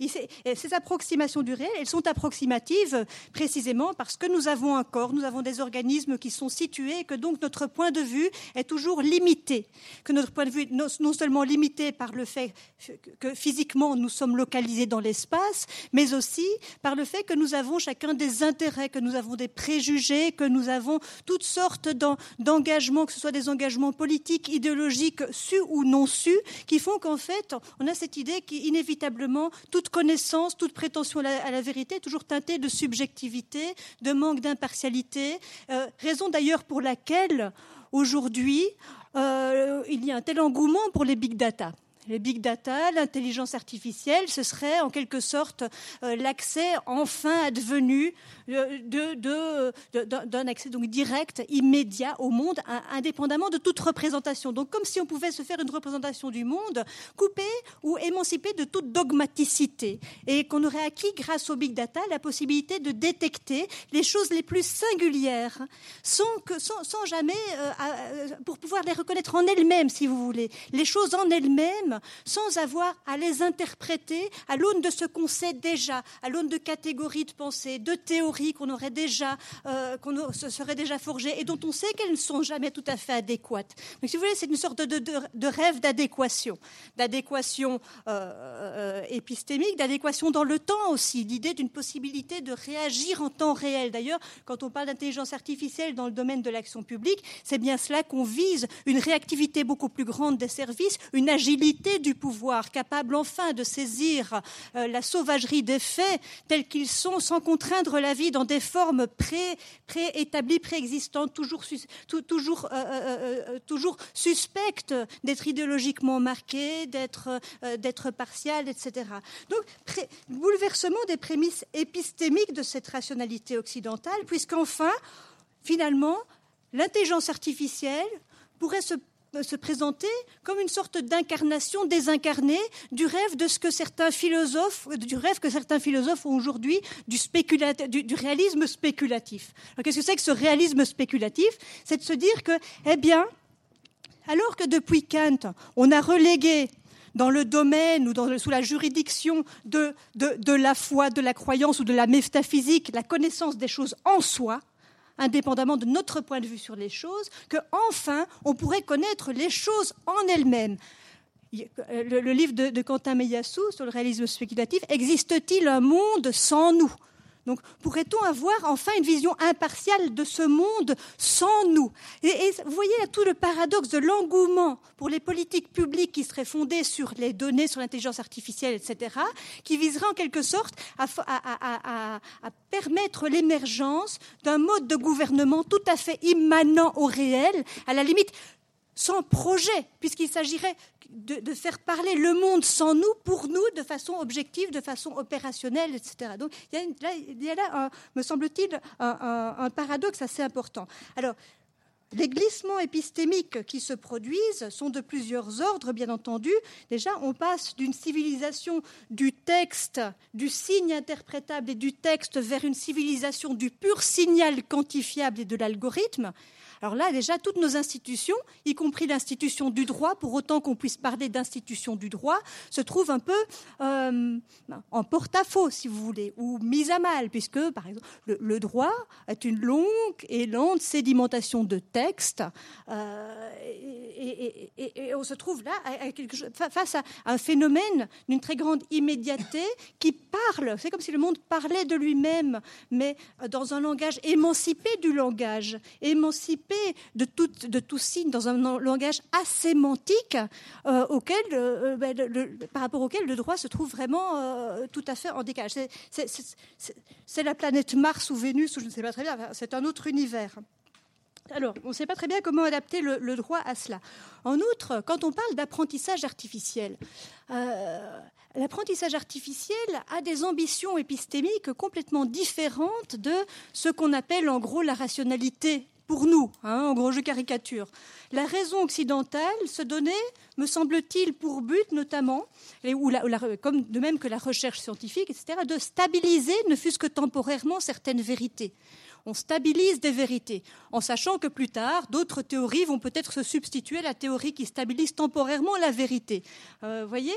Et ici, on passe vers des modes d'apprentissage machine qui substituent à cette stabilisation un apprentissage continu. Donc ce qui tient lieu de vérité, c'est l'apprentissage. Et donc on est dans un monde dans lequel ni la vérité, ni l'erreur, ni le vrai, ni le faux ne comptent plus ce ne sont plus des critères euh, valables pour euh, évaluer la félicité d'une modélisation, puisque l'objectif ou la fonction objective, comme on dit, des algorithmes n'est pas de dire ce qu'il en est de ce qu'il est, mais de produire des modélisations, c'est-à-dire des espaces spéculatifs qui désignent des champs de possibilités, des risques, des opportunités qui sont, qui sont ni vrais ni faux, une fois encore, je le répète, mais qui sont suffisamment fiables pour justifier des stratégies d'action. Stratégies d'action qui vont avoir un impact non pas sur l'actuel, mais sur le possible. C'est ce qu'on appelle les politiques préemptives. Alors, ça peut être euh, euh, très intéressant dans un certain nombre de cas. Ça pose évidemment euh, aussi toute, une série de, toute une série de questions. Toute une série de questions, notamment parce que l'engouement pour ces formes de gouvernement anticipatif de ce que nous pourrions faire, on parle beaucoup de nudging aussi. Hein. Donc, c'est, le, nudging, c'est quoi? C'est l'économie comportementale mariée à la détection en temps réel de tous les signaux qui transpirent de nos comportements et qui permettent ainsi de nous profiler. Donc c'est l'économie comportementale qui vaut pour toutes, mais adapte pour tous, mais adaptée à chacun de manière à pouvoir véritablement individualiser les interactions. Et effectivement, les interactions entre les bureaucraties publiques et privées et les individus et les citoyens n'ont jamais été aussi individualisées euh, qu'aujourd'hui. Mais c'est une drôle d'individualisation. C'est une forme d'individualisation, je dirais une individualisation sans personne. Puisque c'est une individualisation qui permet précisément de ne plus avoir à rencontrer les personnes, de ne plus avoir à les entendre, de ne plus avoir à les faire parler. C'est une forme d'individualisation qui se branche non plus sur les capacités d'énonciation des personnes, non plus sur l'interpellation des personnes, non plus sur leur capacité même d'entendement et de volonté, mais qui se branche éventuellement directement sur les pulsions. On parle de nudging. Le nudging, c'est avant tout la reconnaissance du fait que euh, nous ne sommes pas des homo economicus rationnels qui agissons rationnellement en fonction des informations qui nous, viennent en vue euh, de maximiser notre bien-être. C'est la reconnaissance que nous agissons principalement de façon irrationnelle. Et à partir du moment où on sait ça, eh bien, si on peut jouer, si vous voulez, si on, peut gouverner les conduites euh, en se branchant directement sur les pulsions, sur les propensions les plus inconscientes des personnes, ça devient un mode de gouvernement très efficace qui n'en passe plus par de la norme générale et abstraite, mais qui en passe par de l'individualisation des environnements informationnels, des environnements physiques, etc. Et donc on, oriente l'action un peu sur le mode de la, modulation. Bon alors, on pourrait se dire, mais très bien, dans toute une série de cas, ce peut être extrêmement euh, intéressant de faire ça pour transformer euh, certains comportements euh, qui peuvent être extrêmement nuisibles à notre environnement, etc. Transformer, on, renonce à transformer les mentalités, ça prend un temps fou. Mais transformer des comportements, ça peut aller beaucoup plus vite. Euh, donc ça, peut être très utile. Je ne suis pas du tout en train de dire que c'est mauvais. Ça peut être très utile. Mais pour autant, ce n'est pas neutre. ce n'est pas neutre euh, parce que ce n'est pas parce qu'on utilise des algorithmes que ces algorithmes ne sont pas n'ont pas des, biais, en fait. Toute représentation du monde, y compris la représentation numérique, est nécessairement biaisée. Euh, on peut dire biaisée, on peut tout simplement dire que c'est une représentation. Toute représentation, représentation et biais, si vous voulez, c'est la même chose. Il n'y a pas de différence entre un biais et une représentation. À travers le numérique, nous n'accédons pas tout simplement à une transparence du social. Le social ne nous est pas devenu plus transparent qu'avant. Simplement, on déplace les lieux où on regarde. C'est ça, qui se passe avec le, numérique. Donc, plutôt que de regarder, par exemple, les catégories, regarder les catégories socioprofessionnelles, euh, les, catégories de genre, les catégories d'âge, etc et de faire des modélisations sur base de ces catégories statistiques qui sont des groupements humains, si vous voulez, des groupements humains dans lesquels les gens peuvent se reconnaître, parce que ces groupements, précisément, euh, se superposent assez bien à des regroupements socialement éprouvés. Et donc, dans ces groupements socialement éprouvés, ceux d'avant, donc les catégories statistiques, par rapport à ça, effectivement, il y avait une possibilité de, de mise en discussion et d'action collective des individus, et donc de politisation des enjeux. Mais lorsque on abandonne ces catégories parce que précisément on n'en veut plus, on ne veut plus faire personne d'entre nous ne veut faire partie d'un groupe rigide. Nous sommes, nous voulons être singuliers, et nous voulons être reconnus chacun dans ce que nous avons de plus singulier, de plus éloigné des grands groupes ou des grands nombres. Et donc, euh, on abandonne ces catégories au profit donc voilà, d'un suivi, d'un suivi des personnes, mais ce ne sont même pas des personnes. C'est pour ça que je vous dis personnalisation sans personne. La notion, la personne même est une forme encore trop résiliente, si vous voulez, trop rigide, trop dure, trop contraignante euh, par rapport à cette sorte de gouvernementalité algorithmique qui a pour ambition précisément euh, d'accentuer la fluidité de tout et de, euh, de ne plus gouverner euh, par des normes résilientes, mais de faire en sorte que le réel lui-même ou les mouvements génèrent leurs propres normes. Et donc on a, si vous voulez, euh, une sorte, effectivement, on peut dire que c'est une sorte de nouvelle transparence sociale, mais une transparence de personnes, une transparence de pure phéromone numérique, qui génère une normativité tout à fait inédite. Et quelle est cette normativité? C'est vrai que le fait d'être classé dans une catégorie socio-professionnelle, etc., avait des effets normatifs. Le gouvernement statistique, ce n'est pas quelque chose qui date euh, d'aujourd'hui. Mais quelle est la nouveauté, euh, la nouveauté de cette nouvelle normativité algorithmique? Eh bien, c'est que les métriques ou les normes à l'aune desquelles nous sommes évalués aujourd'hui n'ont plus aucune stabilité. Nous ne sommes plus un travailleur moyen par rapport aux travailleurs dans le même secteur, etc. Non, chacun est évalué en fonction des traces infra-individuelles d'existence quotidienne qui ont été générées par tous les autres. C'est-à-dire que, par exemple, euh, euh, euh, Frank Pasquale et bien d'autres ont parlé de, de la Scored Society, la société de notation, qui permet d'évaluer les personnes non pas en fonction de leur biographie personnelle, ni de leurs intentions personnelles, ni de ce qu'ils racontent, mais en fonction euh, du supermarché qu'ils fréquentent ou du fait qu'ils ont dans leur euh, contact sur les réseaux sociaux un certain nombre de personnes qui sont en défaut de paiement ou du fait qu'ils ont consulté un conseiller matrimonial dans les deux mois précédents voyez Et donc, on voit bien, ou du fait que la personne habite dans une certaine, dans, une région avec tel code, postal, dans lequel effectivement il y a des gens, d'autres personnes qui sont en difficulté de paiement, ou qui sont fraudeurs, ou qui, ont voilà ce, genre de, soucis. Et donc, on voit que finalement, le, risque de crime, de criminalité, le, risque de défaut de paiement, euh, le risque de mauvaise notation, si vous voulez, acquiert un caractère tout à fait épidémique.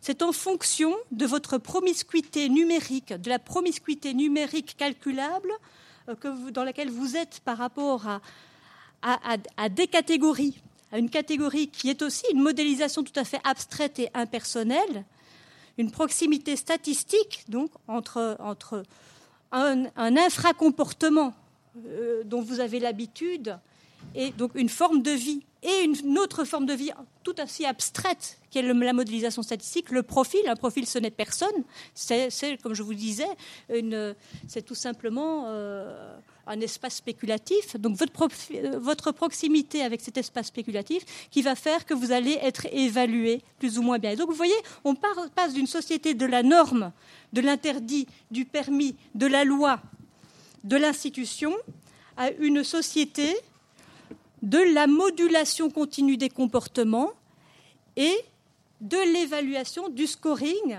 mais sur un mode véritablement épidémique, donc sans personne. Donc, on pourrait se dire, mais ok, mais si ça marche, si ça marche bien, hein, par exemple, euh, on pourrait se dire que c'est pratique pour la gestion d'une ville aussi, hein, de voir qui, passe à tel endroit, combien de personnes, plutôt combien de personnes passent à tel endroit, à quel moment, pour la gestion du trafic, etc. effectivement, il y a des promesses dans des tas de, secteurs, euh, des promesses euh, d'amélioration de la réactivité, d'optimisation du déploiement des ressources, de diminution des coûts, euh, d'augmentation de la praticabilité de la ville, etc. Donc il y, a, des tas de promesses. Mais là où ça pose véritablement problème, me semble-t-il, c'est lorsque qu'il s'agit de modéliser les comportements humains à des fins, qui sont des fins de, euh, euh, décharge des gouvernants.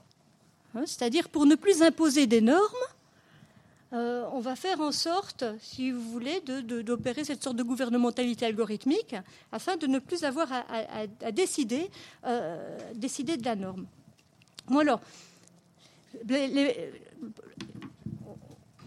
bon, le, problème, là, je vais passer très très vite sur cette question des biais, hein, que j'ai déjà évoqué, puis sur, Dominique en a sûrement parlé aussi. On se dit, mais c'est quand même plus objectif. Euh, ben non. Non, parce qu'en fait, je vous dis, c'est juste un déplacement de point de vue. Euh, tout d'abord, il y a des biais dans les données. On peut dire que les, biais, les données, elles ne sont jamais que les effets des rapports de force, de domination, d'arrangements sociaux qui sont prévalents dans, dans la sphère sociale. Elles sont enregistrées. Et donc, il y, a, autant de biais dans les données qu'il y a de biais dans la sphère sociale. Quand on vous parle, par exemple, quand on nous parle de, robotiser les juges, c'est-à-dire de remplacer les juges, certains juges africains, par exemple, parce que dans certaines régions d'Afrique, la corruption des magistrats est assez endémique. Et donc on se dit, mais on va remplacer les magistrats par des robots, parce que eux, au moins, on ne pourra pas leur donner un petit cadeau pour obtenir un jugement favorable.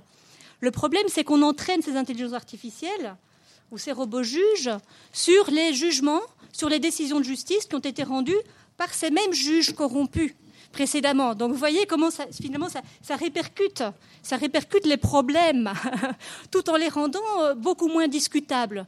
Parce qu'à partir du moment où vous avez une décision, décision soi-disant objective prise par un robot juge, comment allez-vous justifier qu'il y ait encore un recours? Voyez?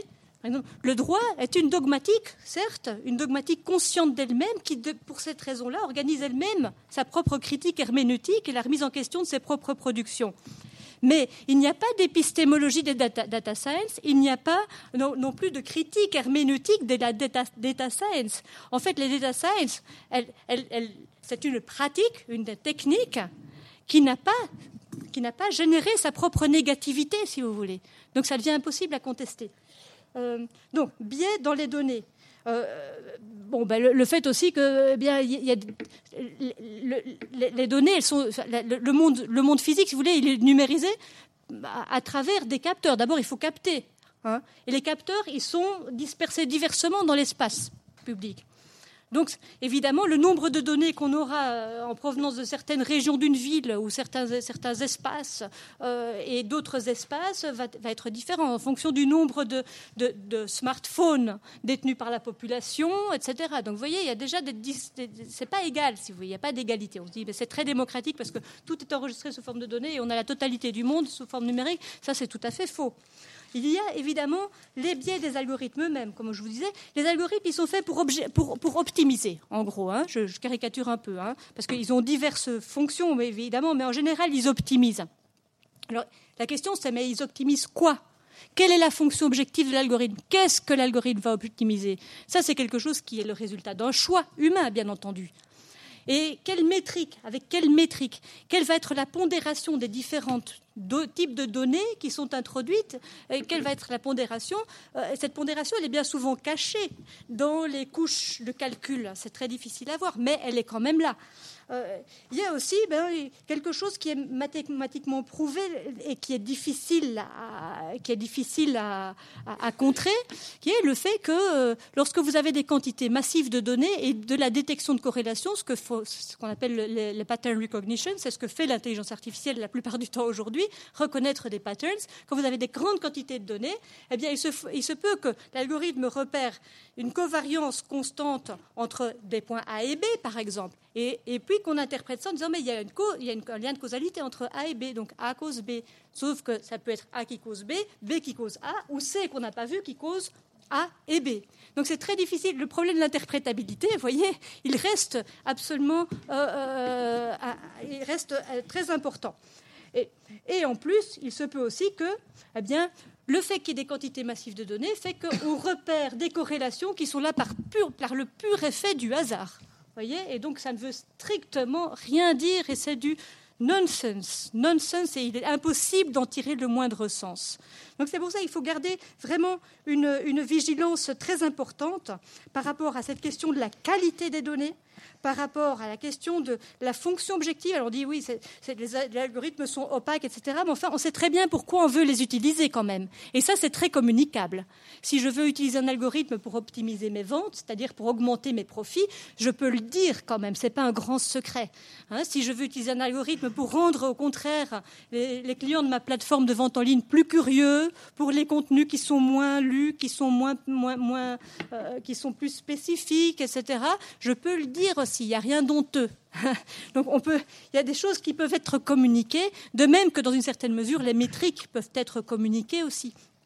Euh, voilà. Alors, euh, donc, pour, pour, conclure, il y aurait beaucoup de choses à, dire, hein, mais pour conclure provisoirement, euh, je, dirais que on, ne va pas revenir en arrière non plus. On va pas dire, on va se priver, de l'intelligence des données, parce qu'il y a une intelligence des données il y a une intelligence des données qui, ça peut nous ouvrir à des choses absolument fabuleuses. Par exemple, à la possibilité de détecter des régularités dans le monde social ou dans, le monde physique, hein, ou dans le, dans le vivant, hein, ou dans les planètes, je ne sais pas, de détecter euh, des, régularités qui ne nous apparaissent, qui nous apparaîtraient jamais autrement, tout simplement parce qu'elles euh, n'apparaissent qu'à partir du moment où on peut traiter des grandes, grandes quantités de données donc ça, c'est très utile. C'est utile aussi parce que euh, les algorithmes, effectivement, n'ont pas les mêmes préjugés, n'ont pas les mêmes biais que nous. Et donc, il est utile d'exploiter les biais des algorithmes ou de même façonner certains biais dans les algorithmes de façon à, ce qu'on puisse utiliser effectivement ces algorithmes pour nous rendre plus intelligents, plus sensibles à la diversité euh, et, voilà, et puis rendre la, vie plus, joyeuse et, plus, excitante. Euh, donc, bon, je, suis vraiment pour une sorte de collaboration, si vous voulez, ou d'agencivité composite entre les algorithmes, entre l'intelligence humaine et l'intelligence, artificielle, mais en connaissance de cause, après avoir pris acte des biais respectifs des humains et des machines. Et tous les biais humains ne sont pas à rejeter. Pour une machine algorithmique, par exemple, euh, chez nous en Belgique, il est, il est, fait interdiction aux assureurs vie de prendre en considération les données génétiques. Parce qu'on euh, a dit, bah, données génétiques, ça c'est, le résultat du destin aveugle et il faut qu'il y ait une solidarité entre les personnes par rapport à ce risque-là. Et donc les assureurs ne peuvent pas prendre ça en compte, même si on communique volontairement un certificat de bon gène, eh bien, on euh, l'assureur ne peut pas prendre ça en compte pour éviter justement les comportements opportunistes, etc.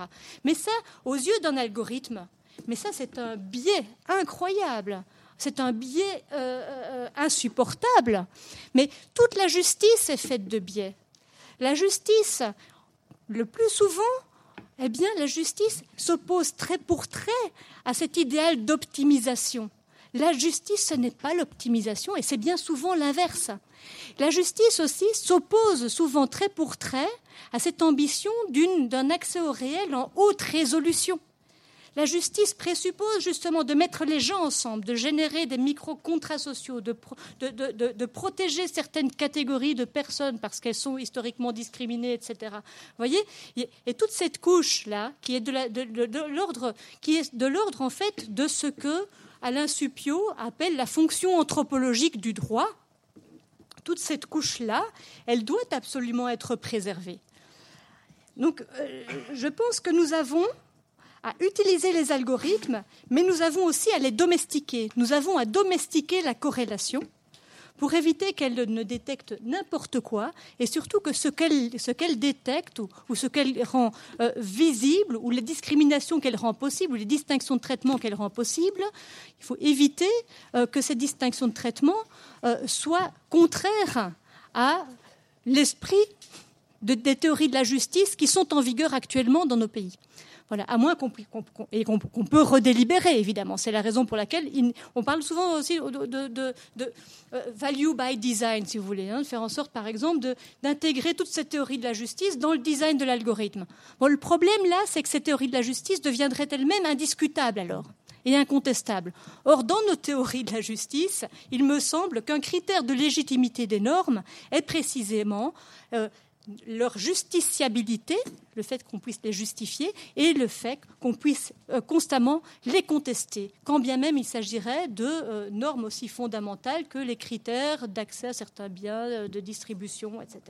Voilà, je, vais en rester là pour l'instant. Je vous, je vous remercie d'avoir été aussi patient, parce que je pense que j'étais un petit peu longue.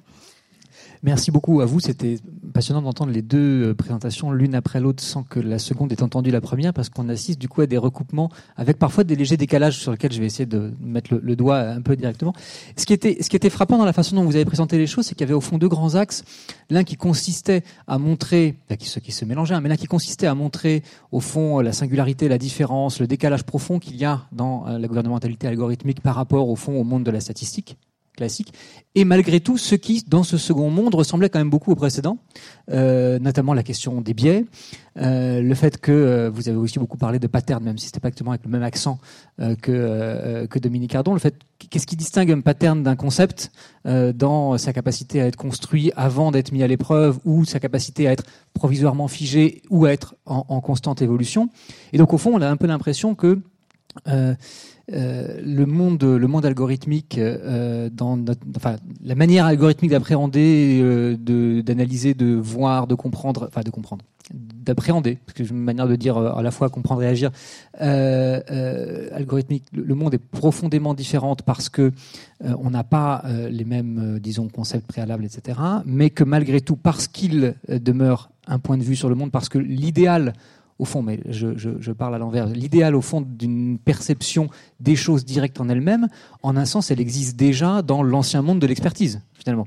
Cette idée selon laquelle on arriverait à une espèce de diagnostic objectif euh, de la situation, on en a parlé au moment de la séance des chiffres hein, la, dernière fois, euh, cette idée de la, même si on a conscience que ça suppose une abstraction, on, le, je sais pas comment appeler ça, le le projet de, le projet, le projet de connaissance objective, de, de connaissance pure des choses, notamment en tant que support de l'action publique, en tant que dépassement des débats, il préexiste déjà à, euh, à le, au monde de l'intelligence artificielle et l'algorithme, même si l'algorithme et notamment le big data, par son, par son caractère inductif dont on parlait tout à l'heure, euh, pousse cette prétention sans doute plus loin. Mais dans, un second temps, vous montrez en quoi cette prétention, elle est euh, exagérée, elle est, trompeuse parce que justement les biais, euh, les biais existent également, sont reconduits, ont, une autre forme. Et donc finalement, j'essaie de me dire, à partir de ce que vous avez présenté, qu'est-ce qui reste d'un peu irréductible de l'un à l'autre. Et j'ai l'impression que ça repose au fond sur deux aspects. L'un dont on avait déjà parlé avec Dominique Cardon, qui était le temps réel, l'immédiateté, euh, avec tout ce que le mot charrie, c'est-à-dire à la fois le temps réel et puis l'absence de médiation explicative, et ce qui est donc ce qu'on est dans la contrepartie, c'est la, difficile, voire impossible réflexivité. Euh, la, difficulté qu'il y a à rendre compte à questionner. Vous le disiez à la fin, c'est votre dernier exemple sur le problème de transformer le biais d'un juge en biais d'une machine, c'est que on peut faire appel du juge plus facilement, enfin autrement, en d'autres termes, qu'on peut euh, critiquer un, algorithme. Et donc, j'ai l'impression que c'est ces deux choses-là qui restent. Alors une fois qu'on a cette idée-là, qu'on ne peut pas avoir la même euh, conscience de, enfin, réflexivité épistémologique sur les, les patterns que sur les concepts, disons, au fond, parce que justement ils se font en temps réel et qu'ils sont constamment évolutifs. Qu'est-ce qu'on fait euh, qu'est-ce qu'on fait pour euh, recréer de l'appropriation finalement, c'est-à-dire de la critique, du questionnement euh, Voilà, enfin, c'était un peu ça à quoi j'arrivais au terme de votre présentation. Je ne sais pas si vous voulez déjà peut-être réagir là-dessus ou si on commence immédiatement à faire circuler la parole dans toute la salle, sachant qu'il nous reste, pardon, il nous reste une bonne quarantaine de minutes. Je, voulais juste préciser, préciser quelque chose. Sans doute que je, me suis mal exprimé, mais pour moi, il s'agit moins d'une ambition de connaissance objective, puisqu'il s'agit plus de connaissance, mais d'apprentissage continu. Il s'agit plutôt, non pas d'une connaissance objective, mais d'un transfert ou d'une sous-traitance, si vous voulez, de, la fonction de gouverner au réel lui-même. C'est une, recherche d'immanence et non pas d'objectivité. Ça va même, me semble-t-il, au-delà de la question de l'objectivité, qui est encore l'objectivité, c'est encore une catégorie du jugement. Euh, il ne s'agit plus du tout d'une catégorie du jugement. Et, finalement, euh, le critère essentiel de félicité de la modélisation algorithmique, me semble-t-il, c'est euh, ce que Luciana Parisi, qui, est une chercheuse de Goldsmith, appelle le décisionnisme. C'est-à-dire à partir du moment, le décisionnisme, c'est en fait les algorithmes, ils visent à produire de la décision le plus rapidement possible, effectivement si possible en temps réel et effectivement même si possible de façon anticipative, donc anticiper sur ce qui va se produire. Et c'est ça le, le décisionnisme qui justement dispense à la fois de la délibération et dispense aussi de la décision. Parce que ça, c'est aussi quelque chose qui disparaît. Ce qui disparaît, c'est la décision en tant que telle. Parce que lorsqu'on. Derrida en parle très très bien euh, dans Force de loi. Lorsque on obéit au résultat d'un calcul, on ne décide pas. Décider, ça présuppose de faire un geste qui tranche sur fond d'indécidabilité. Et c'est ce qui justifie d'ailleurs l'idée de la responsabilité. On ne répond jamais de ce qui s'impose par le calcul. Il n'y a pas lieu de répondre de ce qui s'impose par le calcul, de même qu'il n'y a pas lieu de répondre de quelque chose qui s'impose comme de la vérité ou comme de l'immanence. On ne répond jamais que d'un écart, c'est-à-dire d'une possible failure, d'un possible, échec, euh, du geste qui rate. On ne répond jamais que du geste qu'on a raté ou qu'on va peut-être rater. Et on l'assume de façon différente. Oui, on entend des choses atroces à cet égard-là parfois. Hein. Oui, je, sais que c'est raciste, mais j'assume, par exemple. Bon, on entend aussi, je, ne suis pas là en train d'idéaliser euh, cette idée de, de la responsabilité du geste qui rate, mais il, y, va de cela.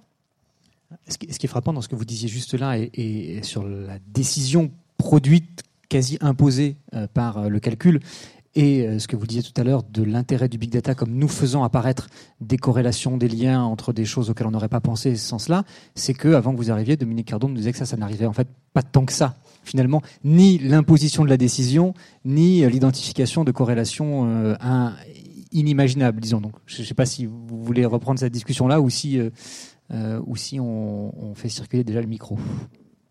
Peut-être commencer par Roland.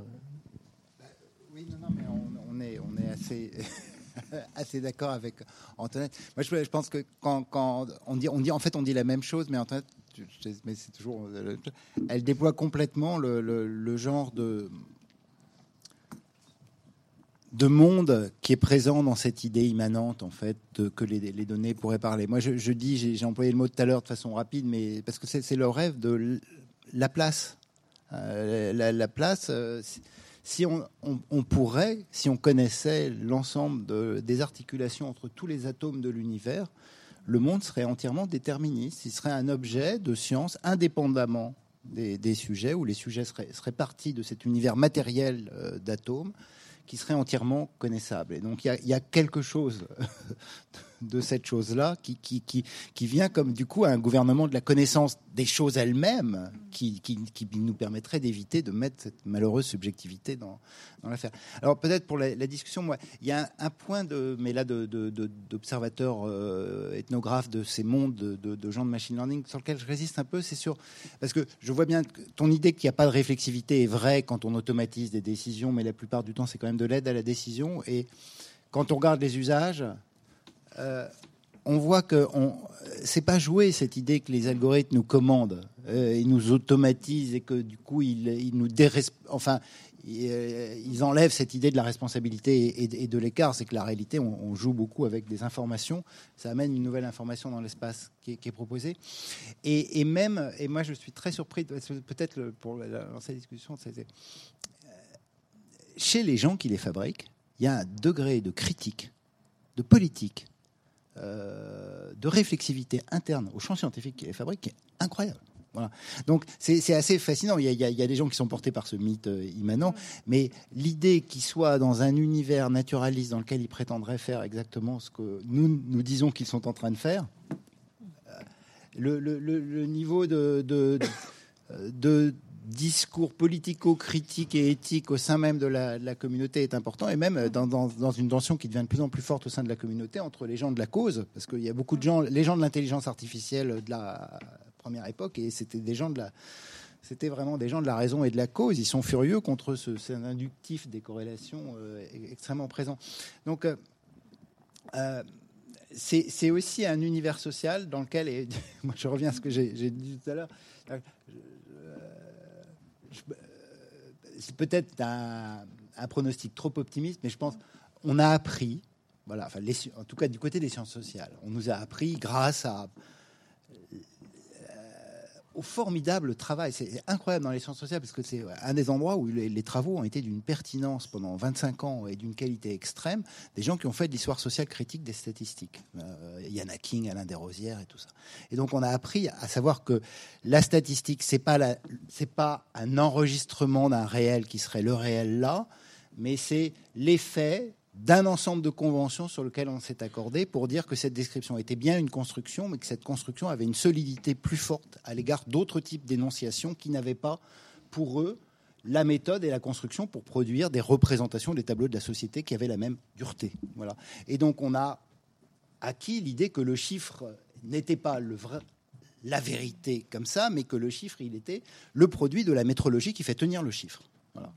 Et euh, aujourd'hui, on a l'impression que les algorithmes viendraient nous dire, euh, nous referaient le coup euh, immanent de la vérité qui sort. Bon, et, moi, je, dis ça parce qu'on fait beaucoup d'enquêtes sur les, usages de ces algorithmes actuellement. Euh, bah, les gens sont en train de se découvrir que c'est complètement artificiel. Donc, ils sont en train d'avoir le même rapport réflexion. Ah bah oui, c'est construit, mais non, il n'a pas pris mes bonnes données. Mais oui, mais il, me, recommande des livres, mais il ne sait pas que j'ai acheté des livres autre part. mais nous, on appelle ça ça glitch en fait. Il y a parce que le calcul prétend mettre une procédure sur le monde, mais le monde, il a des existants qui sont différents. Et les gens passent leur temps à être dans, cette situation d'apprentissage où ils se disent c'est approximativement juste, mais de temps en temps, ça fait n'importe quoi. Voilà. Parce que, évidemment, la, procédure sur les données, elle ne va pas entendre des éléments de notre subjectivité qui, sont présents. Moi, j'ai une collection de glitches, mais je vous en donne juste un qui est très drôle, comme ça. Euh, y a les, nouveaux, alors je sais plus comment ils appellent ces machines qui parlent qu'on met dans les maisons, là, les, les agents. Euh, euh, vocaux, voilà. Il y en a. Alors évidemment, souvent les glitches sont des fables, hein, mais que les journalistes collent pas. Mais euh, il, y en a un qui a, il y a un père qui discutait avec son fils. Il y en a un qui, et le, la boîte a dit au fils, euh, il parlait de Noël et il lui a dit mais non, le Père Noël n'existe pas. Et alors le, père était furieux, il s'est exprimé. Il dit mais, mais moi, je veux vivre dans un monde dans lequel le Père Noël existe pour mon fils. Bon, voilà. Donc, la procédure de calcul, dans sa bêtise, parce que c'est quand même des, machines extrêmement bêtes, les statistiques, elle, produit un monde dans lequel le Père Noël n'existe pas, parce qu'elle a des bases de données qui lui disent que le Père Noël n'existe pas. Mais euh, dans le monde de, la relation du père avec son enfant, il, voudrait que le Père Noël existe. des, tensions comme ça, entre le calcul et nous, ne vont cesser d'apparaître si on n'est pas dans l'automatisation de ces trucs. Et donc progressivement, je pense qu'on va apprendre à être moins impressionné par les machines et les gens qui nous disent que les machines produisent euh, des calculs absolument efficaces. On va voir que c'est approximativement correct, mais c'est que approximativement correct. Et donc, dès qu'on a dit approximativement, on a lancé une enquête. Pourquoi c'est que approximativement ben Parce que, parce que, parce que. Et qu'une des manières aussi euh, de nous approprier ces machines, c'est d'arrêter euh, cette, cette, sorte de, de, croyance partagée et commune dans la force et l'efficacité de ces calculs. alors, alors, je pense qu'on parle à deux. Euh, parle déjà de postures différentes et à deux niveaux différents, me semble-t-il.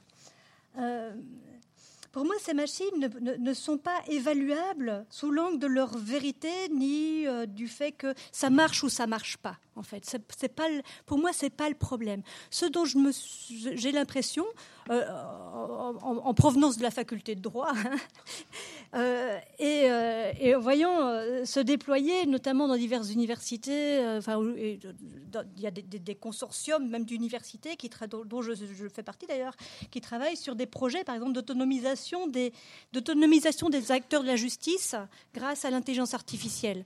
je peux dire que ce discours-là, il a quand même le vent en poupe dans toute une série de métiers qui ne sont pas les métiers des ingénieurs. Les ingénieurs sont les plus critiques euh, sur leur propre production, parce qu'ils savent ce qu'il en est. Ils savent ce qu'il en est, mais les autres ne le sont pas tellement.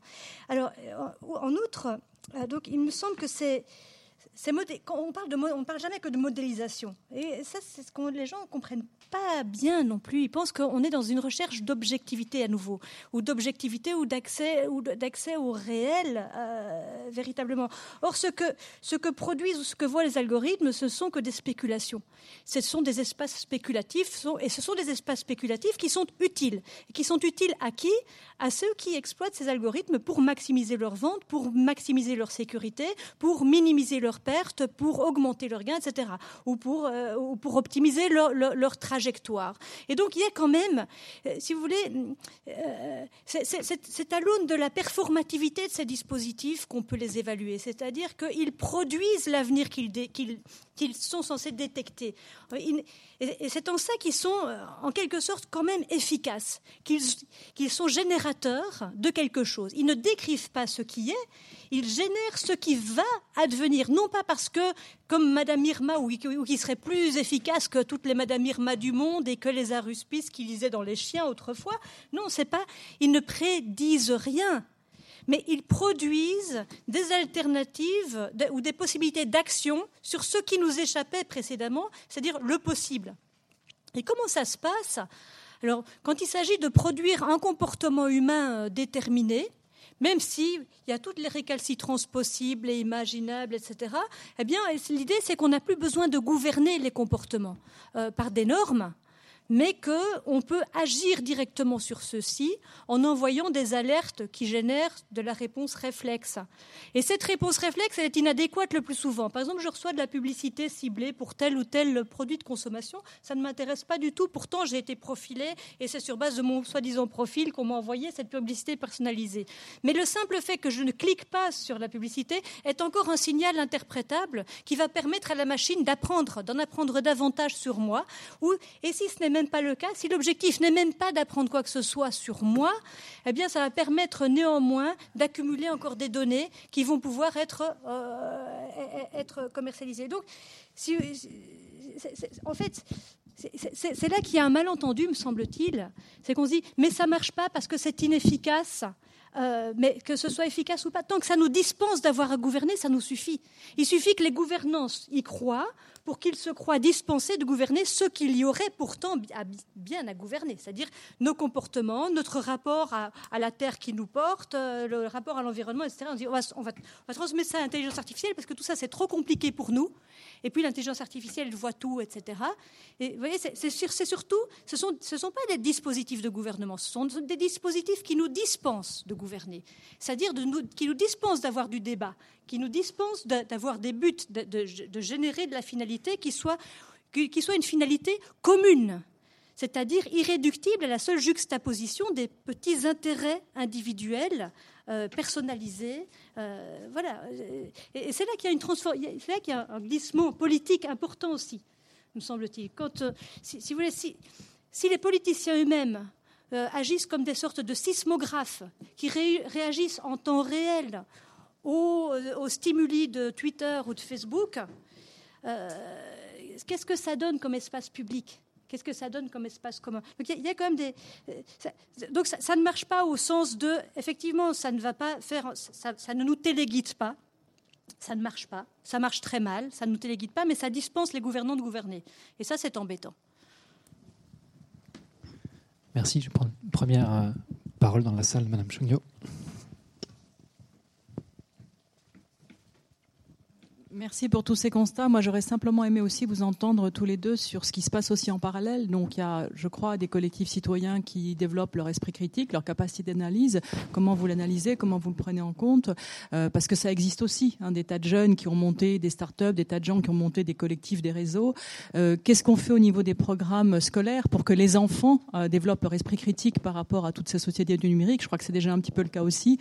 Qu'est-ce qu'on fait aussi au niveau de la formation des experts, qu'il s'agisse d'ingénieurs de personnes qui font l'ENA, de personnes qui font les, grandes écoles de commerce, de, médecins, tous ceux qui vont être un petit peu les cadres d'entraînement de la société, euh, d'une certaine manière quand même. Qu'est-ce qu'on fait pour intégrer dans leur formation, réintégrer l'essence sociale, hein, qui nous ont beaucoup appris depuis longtemps sur les limites de, la science et de l'expertise. Donc, qu'est-ce qu'on observe aussi comme contre-courant dans la société, puisque ce que vous nous décrivez est une vision du phénomène, mais il y a aussi des contre-phénomènes qui sont opérants dans la société. Donc ça, c'est très important aussi au niveau de la régulation politique, c'est de, de l'observer également et de le prendre en compte, de l'encourager. Donc, est-ce que vous avez une observation, une analyse de ces phénomènes-là? Puisque je, je, pense, comme d'autres, qu'ils existent. Donc, euh, euh, dans ma sphère privée, je les observe. Est-ce que de manière plus macro, euh, vous les analysez et, vous, et comment vous les intégrez dans votre raisonnement? Puisqu'il n'y a pas qu'en fond un scénario noir de déconstruction de, de la capacité à faire du politique par une expertise qui serait autonome. Il y a aussi des tas d'autres scénarios concevables.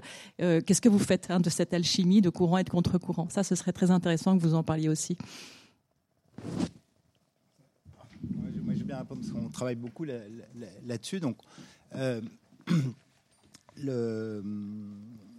bon, c'est un enjeu très important, c'est de voir comment la question des nouveaux calculs devient un problème public. Hein. Et comme tout problème public, et c'est très frappant, euh, euh, les problèmes publics sont inventés par les experts avant que les victimes du problème euh, ne, ne, sachent qu'ils sont victimes d'un problème. Donc on est quand même encore dans cet état de sidération qui est propre aux technologies, c'est-à-dire que nous on pense que c'est vraiment important, qu'il faut mettre de la critique, de la réflexivité, qu'il y a des enjeux politiques considérable. moi, je partage complètement le point de vue d'Antoinette là-dessus.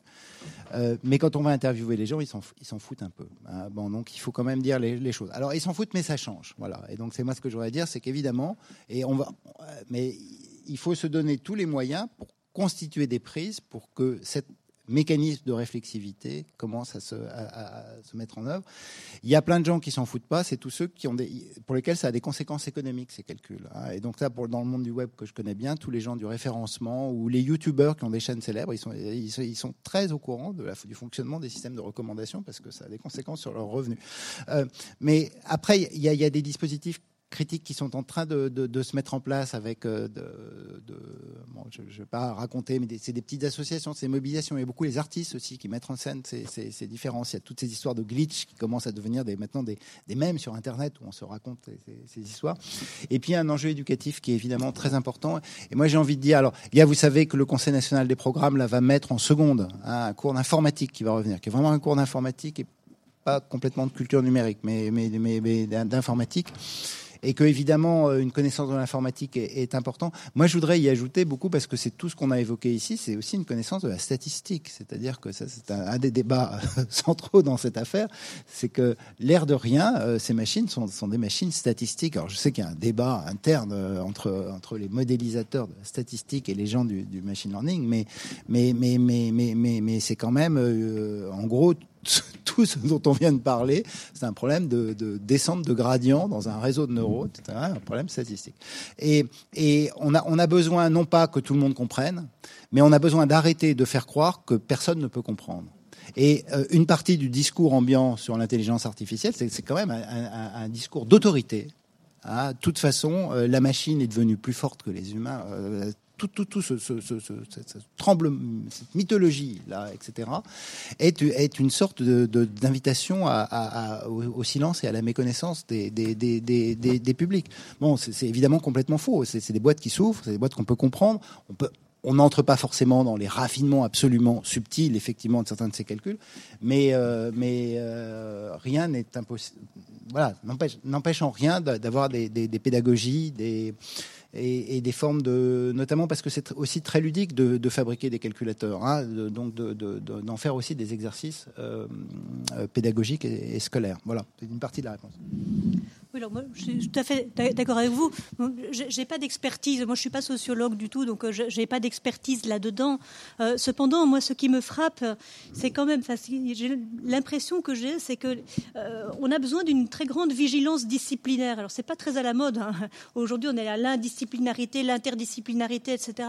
Mais il me semble que chaque discipline, je, parle ici pour la mienne, bien que je sois une juriste très indisciplinée moi-même, il y, y, a, si vous voulez, chaque discipline a ses modes d'énonciation ses modes de véridiction, ses modes de fonctionnement, ses artificialités propres, son, mode de production de ses propres vérités. Ce qui compte comme vérité pour le droit, c'est pas la même chose que ce qui compte comme vérité pour la, statistique. C'est pas pas la même chose que ce qui compte comme vérité pour euh, euh, pour les sciences biologiques, etc. Si vous voulez, il y a vraiment un enjeu crucial à maintenir, si vous voulez, à la fois c'est une occasion. Ça, bouleverse, si vous voulez, ça bouleverse des tas de vieux concepts juridiques dont on a finalement qui, qui œuvrent comme des sortes de fétiches. On sait plus très bien à quoi ça sert, ni ce que ça recouvre, ni ce que ça protège. Hein. Je pense notamment à la notion de données personnelles. Hein. Voilà, hein, aujourd'hui, c'est complètement, c'est une notion complètement dépassée à laquelle on s'accroche parce qu'on est pris dans une sorte d'individualisme méthodologique. Ma donnée personnelle, alors que dans le monde des big data, il n'y a que des données relationnelles. La donnée personnelle perd complètement en importance euh, etc. si vous voulez, ça permet, c'est une occasion pour par exemple pour la juriste que je suis, de d'essayer de euh, dépoussiérer des vieux concepts et de voir en fait ce qui est important, ce à quoi on tient. À quoi tient-on dans le raisonnement du juge? À quoi tient-on dans cette procédure éminemment artificielle qu'est la qualification juridique? À quoi tient-on lorsque on fait de la spéculation juridique aussi? Parce que finalement, euh, par exemple, la présomption, hein, ça c'est la présomption en droit qu'est-ce que c'est? Euh, Je vous donne juste un, petit exemple pour montrer c'est un peu la même chose, parce que je vous disais, finalement, euh, un, profil, ce n'est jamais, jamais qu'une présomption, ce n'est jamais qu'une spéculation. Le droit aussi a ses propres manières de générer de la spéculation. La présomption que, par exemple, lorsqu'un père et son fils prennent l'avion, l'avion et que l'avion se crache, pour des raisons d'héritage, etc., on va toujours considérer que le, fils est mort, que le père est mort en premier. Voyez? Bon, ben ça, c'est pourquoi hein? Voilà. Ben, euh, pourquoi? Il y a des raisons. Il y a des doctrines d'arrière-fond qui sont notamment, eh bien, on va essayer de, favoriser la transmission de l'héritage à ceux qui en ont peut-être le plus besoin, etc. Bon, voilà, et tout ça est, éminemment contestable, etc. Et c'est une décision qui a été prise. C'est pas le réel qui l'a dicté, ça c'est pas euh, c'est pas la sauvagerie des faits. C'est comme je vous disais, c'est ce qu'Alain Stupio appelle appelle la fonction anthropologique du droit. Il nous fait advenir comme sujet de droit, attentif à certaines euh, normes fondamentales qui nous permettent d'être en société, hein, tout simplement, et de nous transmettre des choses, c'est-à-dire d'hériter du passé et de fabriquer l'avenir à notre convenance. Euh, vous voyez?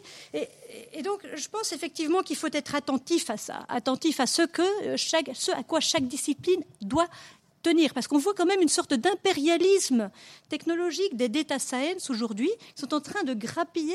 Chez nous, on reçoit, des gens d'une, je ne sais pas si je peux le dire, d'IBM par exemple, qui viennent un peu nous draguer en fac de droit en nous proposant d'utiliser gratuitement leur dispositif ou leur logiciel Watson d'intelligence artificielle, à condition que gratuitement aussi, bien entendu, on encode les décisions de jurisprudence dans leur système. Voilà. Et, et tout ça est applaudi tout ça, on applaudit parce que ça, place, euh, ça place l'université dans la belle ligne de l'innovation, etc., dans le grand pôle wallon, euh, etc. Voilà, enfin grand, petit pôle wallon. Chacun essaye de faire un petit peu, si vous voulez, de monter dans cette, sorte de, start-upisation et tout ça. Même les universités embarquent là-dedans. On ouvre nos portes grandes à Google, à IBM, etc. Mais tout ça, tout ça, je dirais pas, c'est horrible de dire, j'aime pas la notion de corruption, mais ça, corrompt quand même un petit peu aussi nos savoir-faire euh, et la dignité de notre discipline, je trouve. voilà, donc c'est une occasion de revenir un peu aux, fondamentaux. Merci, monsieur. Oui, bonjour, je suis Sébastien Blervac, je suis associé dans la start-up SEMDI. On a mis au point une plateforme de cognition artificielle euh, et on, permet en fait à nos utilisateurs d'exploiter de très gros volumes de données textuelles. Euh, si j'interviens là, c'est que dans l'ensemble de, des échanges aujourd'hui, je pense que dans l'inconscient collectif, euh, derrière la donnée, on met des chiffres. Le Harvard Business Review, au printemps dernier, disait que seuls 1% des données textuelles sont prises en compte dans les décisions actuellement dans toutes les organisations.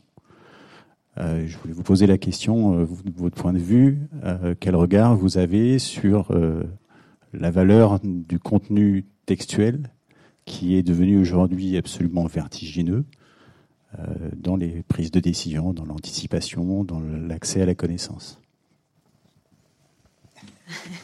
Bon, waouh. Bon, bah merci. Alors, je, vais être obligée de, de, réfléchir tout haut, ce qui est assez inconfortable. Euh, mais, je pense effectivement que ça, signe assez bien euh, ce, dont je parle en termes de transition hein, d'une civilisation du signe interprétable et du texte vers une civilisation du signal calculable et de l'algorithme. C'est-à-dire que à partir du moment où effectivement vous pouvez transformer euh, le texte en un ensemble d'hyperliens. Et effectivement, le, mode message, Dominique en parlera beaucoup, beaucoup mieux que moi. Hein. L'algorithme PageRank de, de, de, Google, par exemple, fait ça. C'est plus la valeur, c'est plus l'interprétation du texte qui va faire nécessairement l'autorité l'autorité du, papier, mais le nombre d'hyperliens qui rentrent dessus. Donc c'est une, approche quantitative. il en parlera mieux que moi. Mais c'est vrai qu'on voit, on, voit, ça assez, assez clairement. Le texte requiert de l'interprétation. Or l'interprétation, précisément, c'est de ce dont nous voudrions nous dispenser euh, au profit, même je dirais même non plus du chiffre non plus du chiffre qui est encore un symbole dans, dans, l'ordre sémiotique. Euh, ça relève du symbole, c'est-à-dire de la convention. Le chiffre est encore une convention. Ici, il s'agit encore davantage de signaux, de signaux qui ne sont même plus des chiffres, qui sont certes quantifiables, mais individuellement, un signal n'est pas une quantité. Euh, un signal, c'est juste un point de localisation dans un espace purement métrique, neutralisé de toute référentialité. Donc un, espace non référentiel, qui n'a plus de rapport, qui n'a même plus de rapport avec la réalité physique dont pourtant il émane. Et donc c'est cette sorte, c'est pour ça que je parle de sismographe. On, est en train véritablement de changer de de changer de mode de production de la réalité, en fait. Euh, je, pense. Mais, mais le numérique n'est pas tout. La preuve, c'est que nous sommes ici en train d'essayer de, faire des mots, euh, de parler. Euh, voilà, le dehors est énorme, le dehors est partout. Et le numérique, c'est une fiction. Pour moi, c'est une tout ce dont on a parlé ici, c'est une sorte de fiction qui est bien utile euh, dans certains cas, qui est toxique dans d'autres cas, mais c'est une idéologie, c'est une idéologie technique qu'il faut prendre comme telle. Parce que c'est une question très importante sur le, type des, nouveaux traitements de données. Alors, je ne sais pas ce que vous faites dans, votre startup. C'est le, texte a longtemps enfin ce qu'on appelle le traitement automatique de la langue a longtemps résisté. Enfin bon, ça fait très très longtemps qu'il y a beaucoup de chercheurs qui travaillent avec d'énormes financements et qui ça, progressait quand même pas beaucoup. Là, il y a quand même un vrai changement. Hein. Et donc le, texte, les machines sont en train non pas de le comprendre, mais elles sont tout simplement en train d'imiter la compréhension comme il faut toujours dire avec ces, machines. Euh, notamment parce qu'en NLP, comme on dit, maintenant il y a des techniques qui sont, et alors, qui sont très frappantes, qui vont te décevoir. Hein. C'est-à-dire qu'en fait, ce qui est en train de se passer, c'est que euh, le texte, on a beaucoup cherché à lui poser des règles de syntaxe, etc. dessus. En fait, on est en train de décomposer des corrélations entre les lettres maintenant. Hein. On est sous le mot hein, entre des lettres. Et euh, la traduction automatique a fait des progrès considérables. La synthèse de documents est en train d'arriver à faire, etc., etc.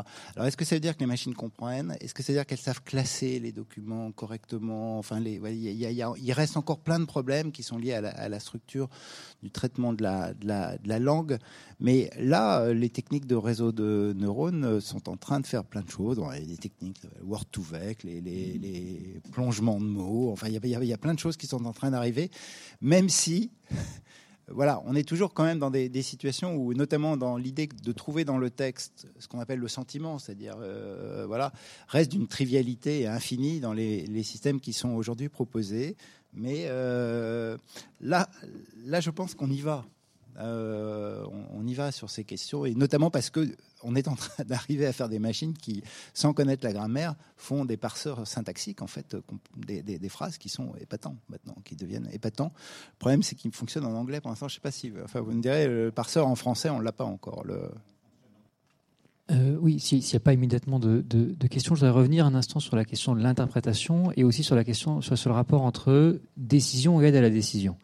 Euh, peut-être d'abord, peut-être d'abord là-dessus. Au fond, on, s'est demandé plusieurs fois dans quelle mesure est-ce que euh, le calcul pouvait décider ou est-ce qu'il se contentait de nous de nous aider à la décision en tant, en tant que particulier. L'un des calculs puissants d'aide à la décision, il s'appelle Waze euh, où quand on circule, on a un itinéraire qui est indiqué. Et effectivement, vis-à-vis de la personne avec qui on est en voiture, la responsabilité est plus facile à assumer quand on suit euh, la recommandation de Waze que quand on se croit plus malin que la machine, et qu'on l'est parfois, et qu'on prend un autre, euh, un autre chemin. Et du coup, l'écart entre la décision telle qu'elle serait imposée et la, le simple, aide à la décision telle que celui qui prend la décision devrait justifier qu'il s'en écarte alors qu'il n'aurait il aurait moins à justifier euh, s'il la suit, nous ramène quand même à cette question de la responsabilité qu'on a évoquée tout à l'heure.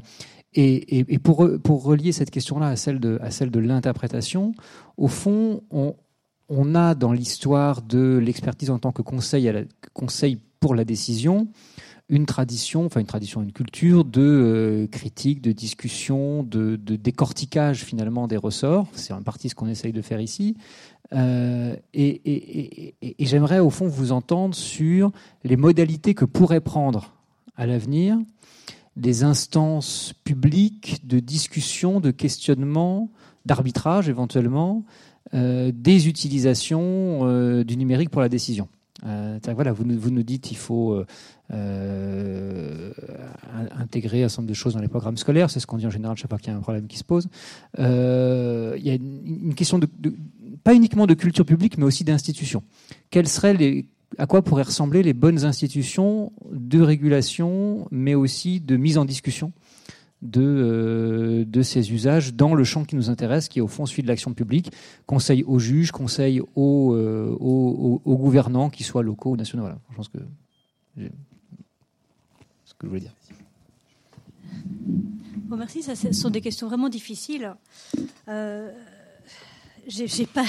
Il, me faudrait un, aide à l'élocution. Euh, déjà, déjà, je suis tout à fait d'accord avec c'est très flou cette distinction euh, décision, substitution à la décision ou aide à la décision, parce qu'en fait, et ça, ça ne dépend pas du tout des algorithmes, ça dépend du, contexte sociotechnique dans lequel les algorithmes sont déployés. Euh, si vous avez effectivement, par exemple, une entreprise ou une bureaucratie quelconque dans laquelle on, on, favorise la prise de risque des employés ou des fonctionnaires, etc., eh bien, les gens vont avoir plus davantage vont être davantage enclins peut-être à s'éloigner de la recommandation lorsque véritablement ils pensent qu'eux ont raison plutôt que la machine.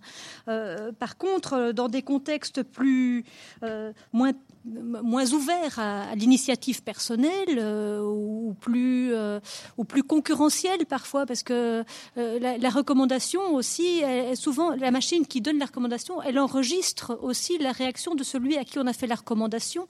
Et donc il y a une possibilité de mise en concurrence accrue entre euh, entre les opérateurs de ces machines, si vous voulez, euh, qui doivent répondre très vite, etc. Et donc la tendance là va être davantage à l'automatisation de l'obéissance à la machine. Donc c'est vrai que cette distinction là, pour moi, ne tient pas. Quand dans, certains cas, ne tient pas euh, parce qu'on va être induit à, obéir. Surtout que lorsqu'on s'écarte d'une recommandation, il faut effectivement justifier, mais en utilisant souvent le même langage quantitatif que la machine, ou bien en disant mais la machine s'est trompée et regardez j'ai ouvert la boîte noire, ça devient très compliqué. Euh, alors, en, ce qui concerne euh, les instances de conseil, là, euh, là, je sais. Là, je sais pas. par contre, ce, qui me semble manquer, disons, hein, ce qui me semble manquer, c'est véritablement des instances de prospective. Euh, des instances de prospective qui ne soient pas, qui ne réduisent pas leur rôle simplement à, un rôle de futurologue, c'est-à-dire euh, de, généralisation des tendances passées, en disant voilà, eh bien, euh, d'ici 2045, vous allez interagir 28 fois par seconde avec vos appareils numériques, etc. C'est déjà prévu. J'exagère les chiffres, je ne sais plus quels sont les chiffres. Et, à partir de là, si vous voulez, à partir d'un futur qui est inscrit dans le passé, faire du conseil à l'action publique. Mais ça c'est exactement le contraire de la politique. La, politique ne consiste pas à optimiser en fonction du passé, mais à ouvrir au contraire pour faire de la distinction. C'est ce que Gaston Berger appelait la prospective. La prospective, euh, écrivait-il, je ne me souviens plus de ces mots exacts, il disait c'est plutôt euh, au contraire générer des possibles qui n'ont pas nécessairement été imaginés avant, qui n'ont pas été vécus avant. Pas c'est pas l'extrapolation des tendances passées et même statistiques. C'est juste prévoir autre chose. C'est la raison pour laquelle, d'ailleurs, quand euh, Nick Bostrom nous dit, euh, se, fonde sur la soi-disant loi de Moore pour prédire le, que, qu'on va arriver à une super intelligence qui va dépasser euh, les, qui va dépasser les capacités humaines, en se fondant sur une loi qui n'est pas du tout une loi, qui est simplement, qui n'a rien d'une loi, qui peut se casser la figure du jour au lendemain. vous voyez, il y, a, là quelque chose. il me semble qu'un un organe de voilà, de, de prospective, c'est-à-dire, mais qui se confond finalement avec la notion d'espace public, quoi. Il faut réouvrir de l'espace public, qui est un espace de délibération à propos de ce qui n'a pas été prévu pour nous, à propos de choses qui engagent des gens qui ne sont pas encore nés, euh, à propos du lointain, euh, à propos de ce qui n'est pas représenté, ce qui n'est pas représentable. Donc, ouvrir un espace à l'irreprésentable. Voilà, me semble-t-il, euh, ce, qui est, ce qui est assez important aujourd'hui. Mais par contre, voilà, c'est pas très pragmatique comme, euh, comme envolé, comme toutes les envolées. Non, non, bon, je suis pas sûr d'être beaucoup plus pragmatique, mais moi, ce que je voudrais dire, c'est bah, d'abord sur euh, de dire quelque chose auquel je crois beaucoup, mais qui, est là contre-intuitif par rapport à ce qu'on se dit, mais qui est euh, l'exemple, parce que l'exemple de Waze est trop facile, c'est à peine un algorithme, c'est une optimisation de distance sous contrainte éventuellement d'embouteillage, mais enfin là on est, on est dans du scripté simple, donc euh, les, vrais, quand on dit la décision, ce qui est, ce qui est complètement le cas du débat intelligence artificielle, c'est-à-dire qu'ils nous vendent là la Lune, et la réalité, c'est qu'on va avoir un truc qui réserve notre billet à la SNCF automatiquement. Non, mais c'est ça qui va arriver. Voilà.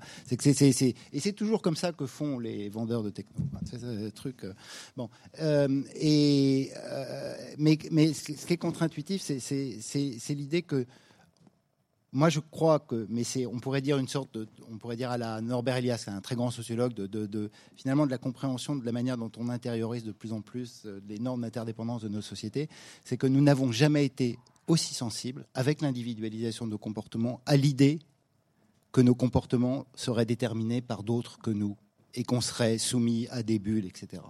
Et donc, en fait, si nous nous posons autant cette question-là, c'est précisément parce que nous n'avons jamais été aussi sensibles à l'idée d'un choix souverain du sujet qui ne cesse de se dire qu'il y a quelque chose qui va me bouger, me déterminer, m'enfermer. Je veux maintenir constamment ouvert les options, etc. Bon, je pourrais en faire des tonnes là-dessus, mais et que du coup, la crainte qu'on a est une, est une crainte qui est liée en fait à une transformation de nos sensibilités à l'idée du choix souverain euh, des, individus. Alors, sur les politiques publiques, sur ces questions, moi, je pense qu'il y a évidemment plein de, plein de choses sur lesquelles il y a des, dispositifs qui sont en train de se mettre en place. Et là, on est dans la même chose. Effet de sidération, ça nous tombe dessus, on a l'impression qu'on peut rien faire, puis on voit qu'on.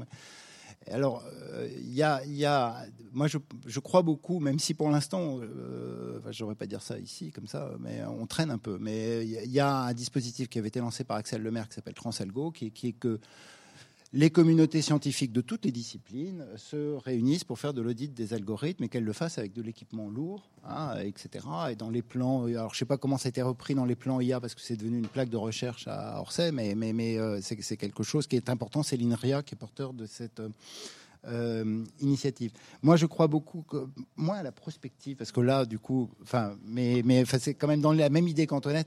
Moi, je crois beaucoup à des expérimentations avec les gens. C'est-à-dire, moi, la question qui se pose, enfin moi, vu pour un sociologue, c'est comment voulons-nous être calculés? Voilà, c'est de se dire, après tout, on nous calcule. Et nous, nous devrions répondre comment nous voudrions être calculés. Sans doute qu'on veut être calculés autrement. Les, normes auxquelles nous sommes attachés et qui nous attachent à des distributions, des statuts, des territoires, etc., ne sont pas celles forcément. Et donc arriver à, mais sur la ville, sur le travail, sur euh, la recommandation culturelle, sur toute une série de choses, comment voulons-nous être calculés et d'arriver à procéder voilà, très, localement, très expérimentalement, à, articuler la, voix des publics et, celle des calculs me semble, me semble être une, chose qui est, importante. Et puis, il y a un dernier enjeu qui est qui est complètement au cœur aujourd'hui des, débats, c'est que moi, il me semble que, mais c'est en train de monter, c'est en train de monter chez les régulateurs. euh, puis on voit bien il y a aussi tout le travail talabs hein, là-dessus, c'est qu'on a besoin d'une transparence des algorithmes publics, c'est-à-dire que de plus en plus, pour la raison évoquée d'ailleurs de la sensibilité au, au choix souverain, euh, euh, nous allons devoir demander à une explication des, des, calculs. Et c'est là qu'on découvre qu'il y a plein de calculs qui nous tombent dessus très anciens, les, les, les scores de, de, pour les crédits immobiliers, etc., nous sont donnés sans jamais que nous demandions comment ils ont été faits et pourquoi nous sommes calculés ainsi. Et que de plus en plus, je pense que nos sociétés vont aller, et j'espère que les régulateurs vont, vont soutenir cette, cette, exigence nouvelle, à ce que on ne donne pas la recette, parce qu'après le débat toujours, c'est que les, gens qui fabriquent ces scores disent mais non, la recette c'est breveté, c'est confidentiel, puis nos concurrents vont la prendre, etc. C'est pas la recette dont les gens ont besoin, c'est d'une compréhension des paramètres, des données en entrée, de la fonction d'objectif et de la manière dont, ça a été fait. Et ça, je, pense que euh, euh, voilà, enfin, il y a des, des, collectifs, des associations qui poussent la là-dessus. Je sais qu'au sein de l'administration, il y a des gens qui, poussent aussi fortement sur ces, questions et que c'est quelque chose qu'il faut encourager, pour, évidemment pour le, secteur public, mais aussi évidemment pour tous ces, calculs euh, de services d'entreprise euh, qui, restent, très opaques. Si je puis me permettre, juste pour relancer sur un point, parce que quand vous dites comment voulons-nous être calculés, donc vous appelez effectivement à finalement une prise de conscience et au fait qu'on peut choisir une fonction objective différente que celle qui nous est finalement imposée. Du coup, j'ai une question qui est, euh, est-ce qu'il est, enfin, comment faire en sorte justement pour imposer ça dans un monde où euh, les GAFA, pour le faire simple, euh, ou bien les équivalents en Chine, ont pris quasiment une position de monopole et où on sait que leur fonction objective, elle est marchande? Euh, et donc de ce point de vue-là, est-ce qu'il est, qu'il est, encore temps de bâtir euh, un réseau social dont on choisirait l'algorithme ou la fonction objectif, alors même qu'il en existe aujourd'hui qui sont devenus surpuissants? Euh, Vous avez raison, on est complètement sous domination de, de, ces, grandes plateformes. À mon avis, il faut jamais, euh, surtout pour ces histoires de réseau social. Hein, euh, je suis vieux chercheur, donc euh, moi j'ai connu Friendster, MySpace. Vous vous rappelez, MySpace qui dominait tout le monde est mort. Hein. donc Facebook n'est pas éternel. Il faut toujours se dire ça. C'est pas du tout. D'ailleurs, c'est en crise complète aujourd'hui. Bon, alors ils ont racheté, ils ont acheté Instagram et WhatsApp, mais en fait, ça, évolue. Et par ailleurs on peut aussi faire pression sur les, et ils le font de mieux en mieux, hein, il, faut, il faut être euh, honnête là, euh, pour que précisément on, donne à l'utilisateur des possibilités de réglage différents de, la manière d'être calculé. Mais quand je dis comment voulons-nous être calculés, ça, peut vouloir aussi dire qu'on oppose quelque chose de beaucoup plus radical qu'un simple réglage euh, de son filtrage de newsfeed de Facebook. Oui, oui par, rapport à ça, justement, comment voulons-nous être calculés C'est pas une question qu'on peut poser individuellement.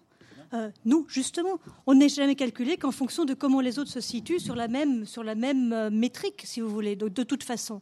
Donc, finalement, comment nous voulons-nous être calculés Ça correspond exactement à la question de mais sous quelle théorie de la justice voulons-nous vivre? Et ça, c'est vraiment la question démocratique par excellence. Ça doit être décidé non pas par les plateformes, ni sur les plateformes, ni dans des petits réseaux sociaux privés.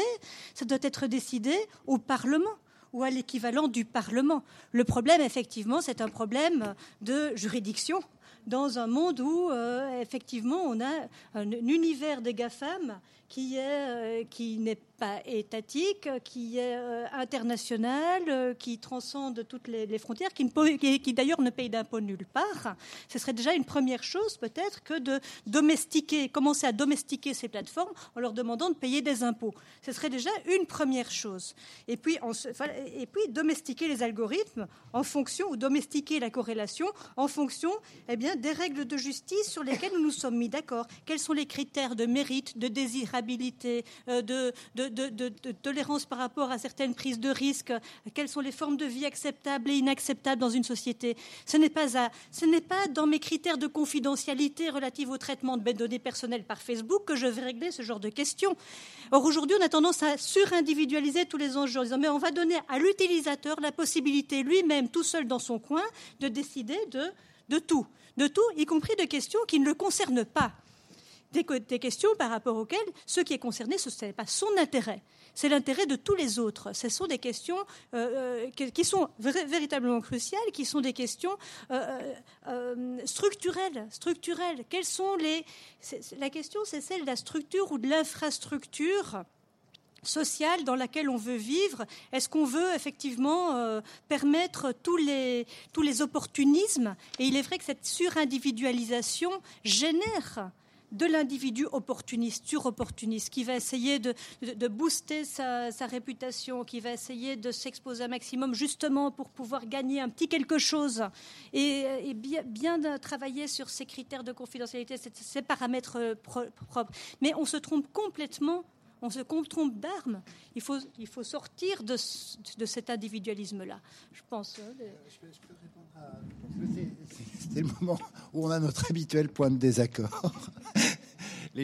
Moi, je partage l'idée que c'est évidemment ces critères de calcul sont collectifs, mais en revanche, là, je pense, ou alors c'est mon côté très libertaire, mais là, là tu t'étais. Non, c'est pas que je veux pas de l'État. Si, si, si, moi je pense que la régulation est très importante, etc. Je, je pas du tout, euh, voilà.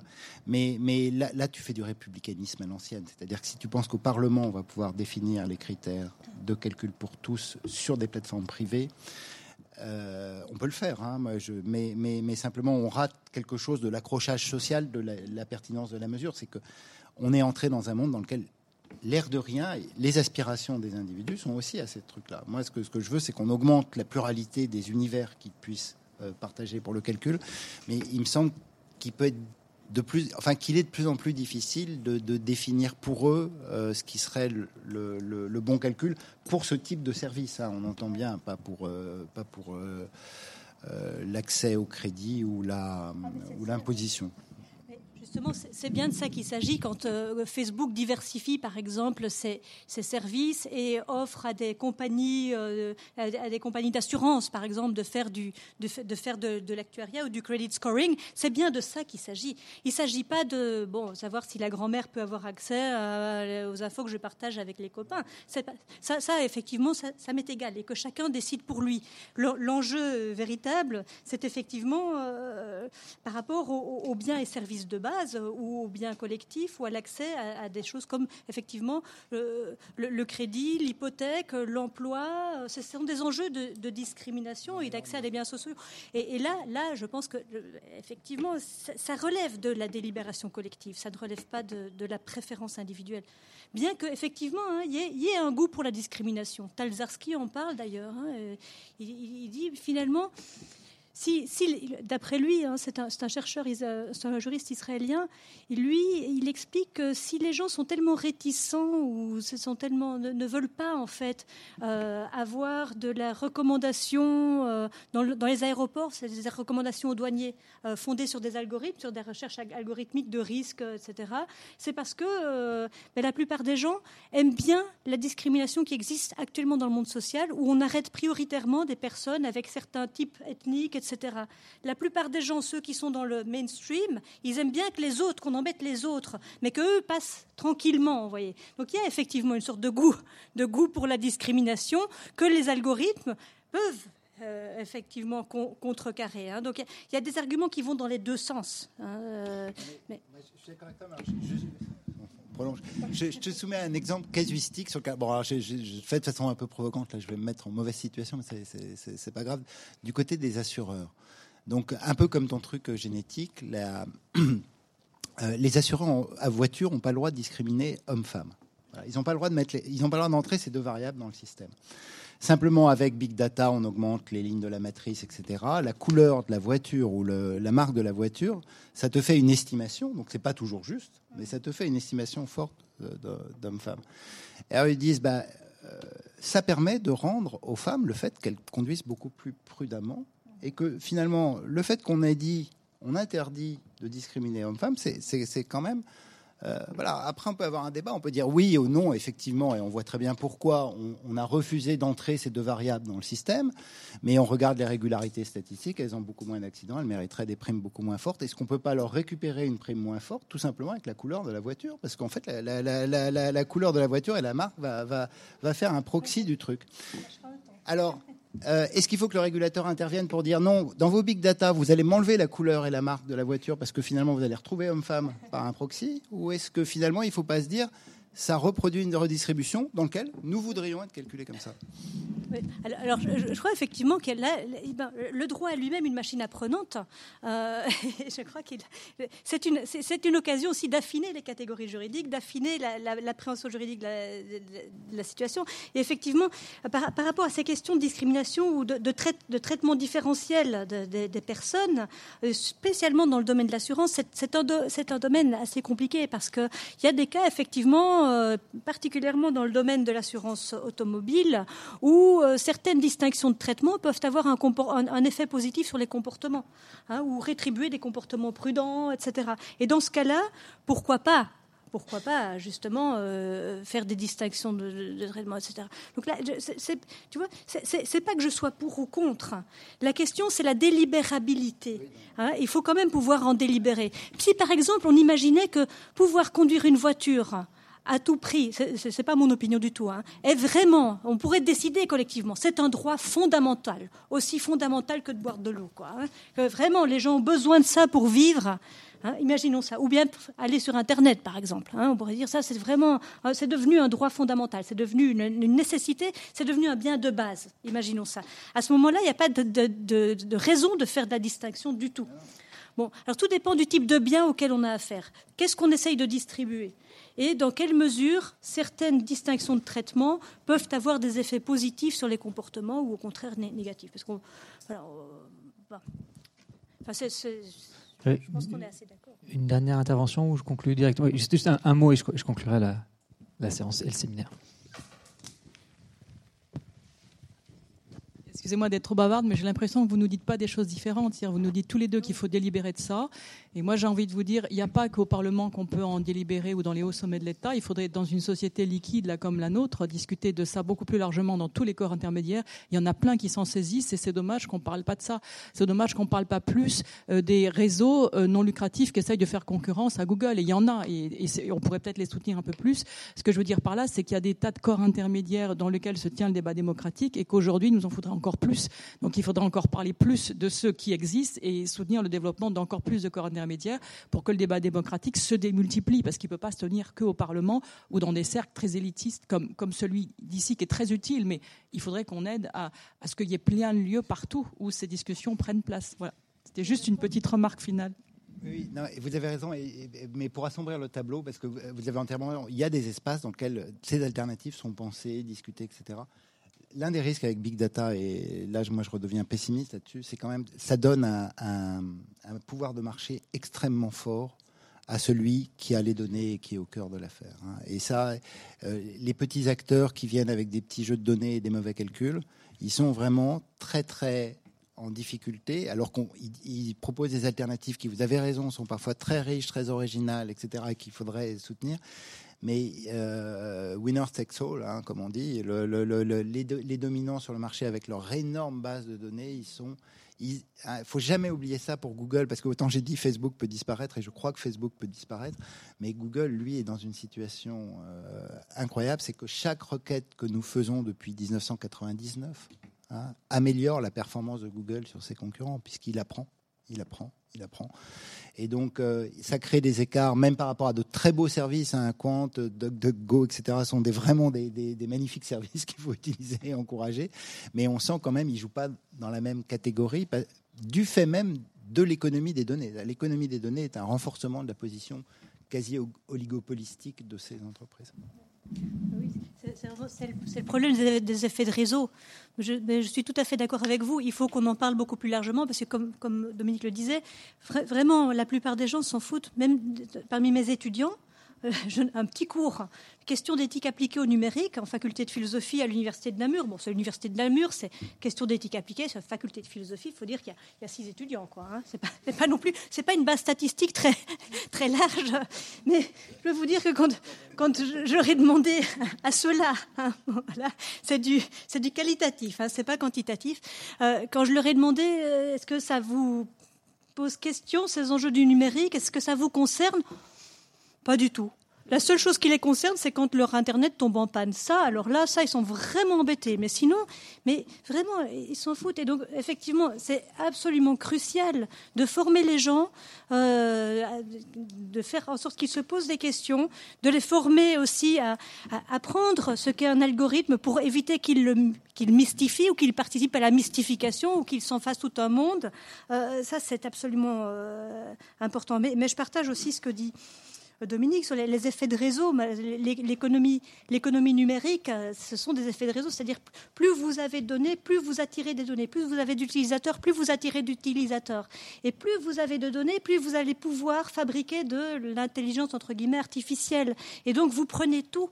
Alors il y, a des enjeux vraiment de limitation des quantités de données, euh, par exemple, tous les enjeux de concurrence qui doivent être réfléchis. Il faut réfléchir ensemble la protection des données et euh, les règles de concurrence euh, pour, limiter, par exemple, empêcher, euh, empêcher les, vieux acteurs, les gros acteurs de l'Internet ou du numérique de conserver indéfiniment leurs données.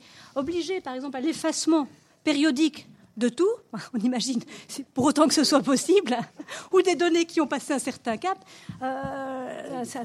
ils le font. Mais bah, disons qu'ils les anonymisent. Ils les anonymisent, mais ils les gardent quand même euh, sous, forme anonyme. Euh, mais si vous voulez, c'est pas qu'un enjeu de protection de la vie privée de chacun, hein, même si ça, c'est la seule chose qui parle au nombril de chacun, hein, évidemment, de la protection de la vie privée. Non, c'est vraiment un enjeu aussi de, pour permettre aux nouveaux entrants, voilà, de permettre, aux nouveaux entrants, permettre aussi des licences, par exemple. Ils devraient ouvrir les données, ils devraient ouvrir leurs données beaucoup plus largement. Euh, et pas seulement à Cambridge Analytica. c'est très difficile d'avoir accès à ces données, quoique même le, gars de Cambridge Analytica, c'était un chercheur en fait. Donc il y a tous des enjeux aussi d'éthique de la recherche qui sont là derrière. Et c'est vrai que ces, ces, gros acteurs répugnent à ouvrir leurs données aussi pour ça parce qu'ils ont peur des fuites, parce qu'ils ont peur de ce qu'on appelle le dual use, c'est-à-dire l'utilisation à des fins de recherche, et puis ensuite on communique à des entreprises privées qui en ont un tout autre usage. Il y a des enjeux d'éthique de la recherche, il y a des enjeux d'ouverture. Euh, voilà, ce sont des, mais je suis, je suis d'accord avec vous. Mais le problème avec cette position, quand même, si je peux me permettre, à dire mais voilà, mais chacun a délibéré dans sa cuisine et les citoyens doivent se mobiliser, etc. C'est que c'est aussi un discours qui est relativement euh, euh, déresponsabilisant pour les autorités publiques, dans une certaine mesure, je trouve. On, entend beaucoup ça. Et il y a aujourd'hui un discrédit du droit et des institutions. Bon, je, dis ça, je plaide un peu pour ma chapelle. Hein. Je suis une juriste qui a détesté le droit, qui s'intéresse aux algorithmes et qui, du coup, commence à retomber amoureuse du droit. Parce que, et donc, je pense qu'on est dans une époque de discrédit euh, et, finalement de, désaffection pour les institutions pour le droit, et ne que les droits de l'homme. On parle beaucoup aujourd'hui d'éthique, on parle beaucoup de plus en plus d'éthique, du numérique, des comités d'éthique de toutes sortes qui sont en train de fleurir, précisément à un moment où on n'est même pas capable de euh, faire respecter les droits fondamentaux euh, les plus basiques et de respecter les conventions, les conventions internationales qu'on a signées par rapport à ça. C'est quand même pas un, c'est, pas un, je crois que c'est pas un hasard. Voyez, moi, ce qui m'inquiète, c'est la, la, privatisation de ces enjeux éthiques, entre guillemets, et la déresponsabilisation de l'État par rapport non pas à des obligations éthiques, par rapport à des obligations juridiques. Euh, il, y a des, droits fondamentaux, il y a des doctrines juridiques fondamentales, des questions de justice sont fondamentales, des questions d'égalité d'opportunité sont fondamentales, et on ne va pas juste dire ben, les citoyens n'ont qu'à s'intéresser aux questions et poster moins de choses sur Internet, c'est de leur faute, ils s'exposent, etc. Non, il y a des enjeux structurels qu'il faut prendre comme tel, et c'est de la responsabilité des institutions, me semble-t-il. Je vous, remercie toutes, euh, toutes, et tous pour cette, euh, cette dernière séance qu'on a prolongée un peu au-delà de ce qui, était, ce qui était prévu. On a terminé finalement sur quelque chose qui était au cœur du sujet de l'ensemble du séminaire, donc qui se termine aujourd'hui, euh, qui est l'articulation au fond entre ce dont on peut débattre, ce qui peut être capturé par les détenteurs de savoir et par les détenteurs de techniques en l'occurrence. On voit que ça change de forme au cours du temps. C'est plus le monopole étatique de l'expertise, c'est en partie peut-être le risque de monopole de, de, de, de, géants, de géants du numérique sur sur les modalités d'appréhension du, social. Je vous remercie toutes et tous pour votre assiduité à ce long séminaire.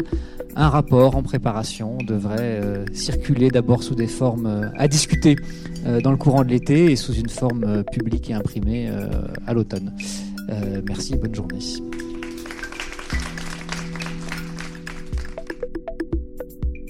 Retrouvez tous les podcasts de France Stratégie sur www.stratégie.gouv.fr.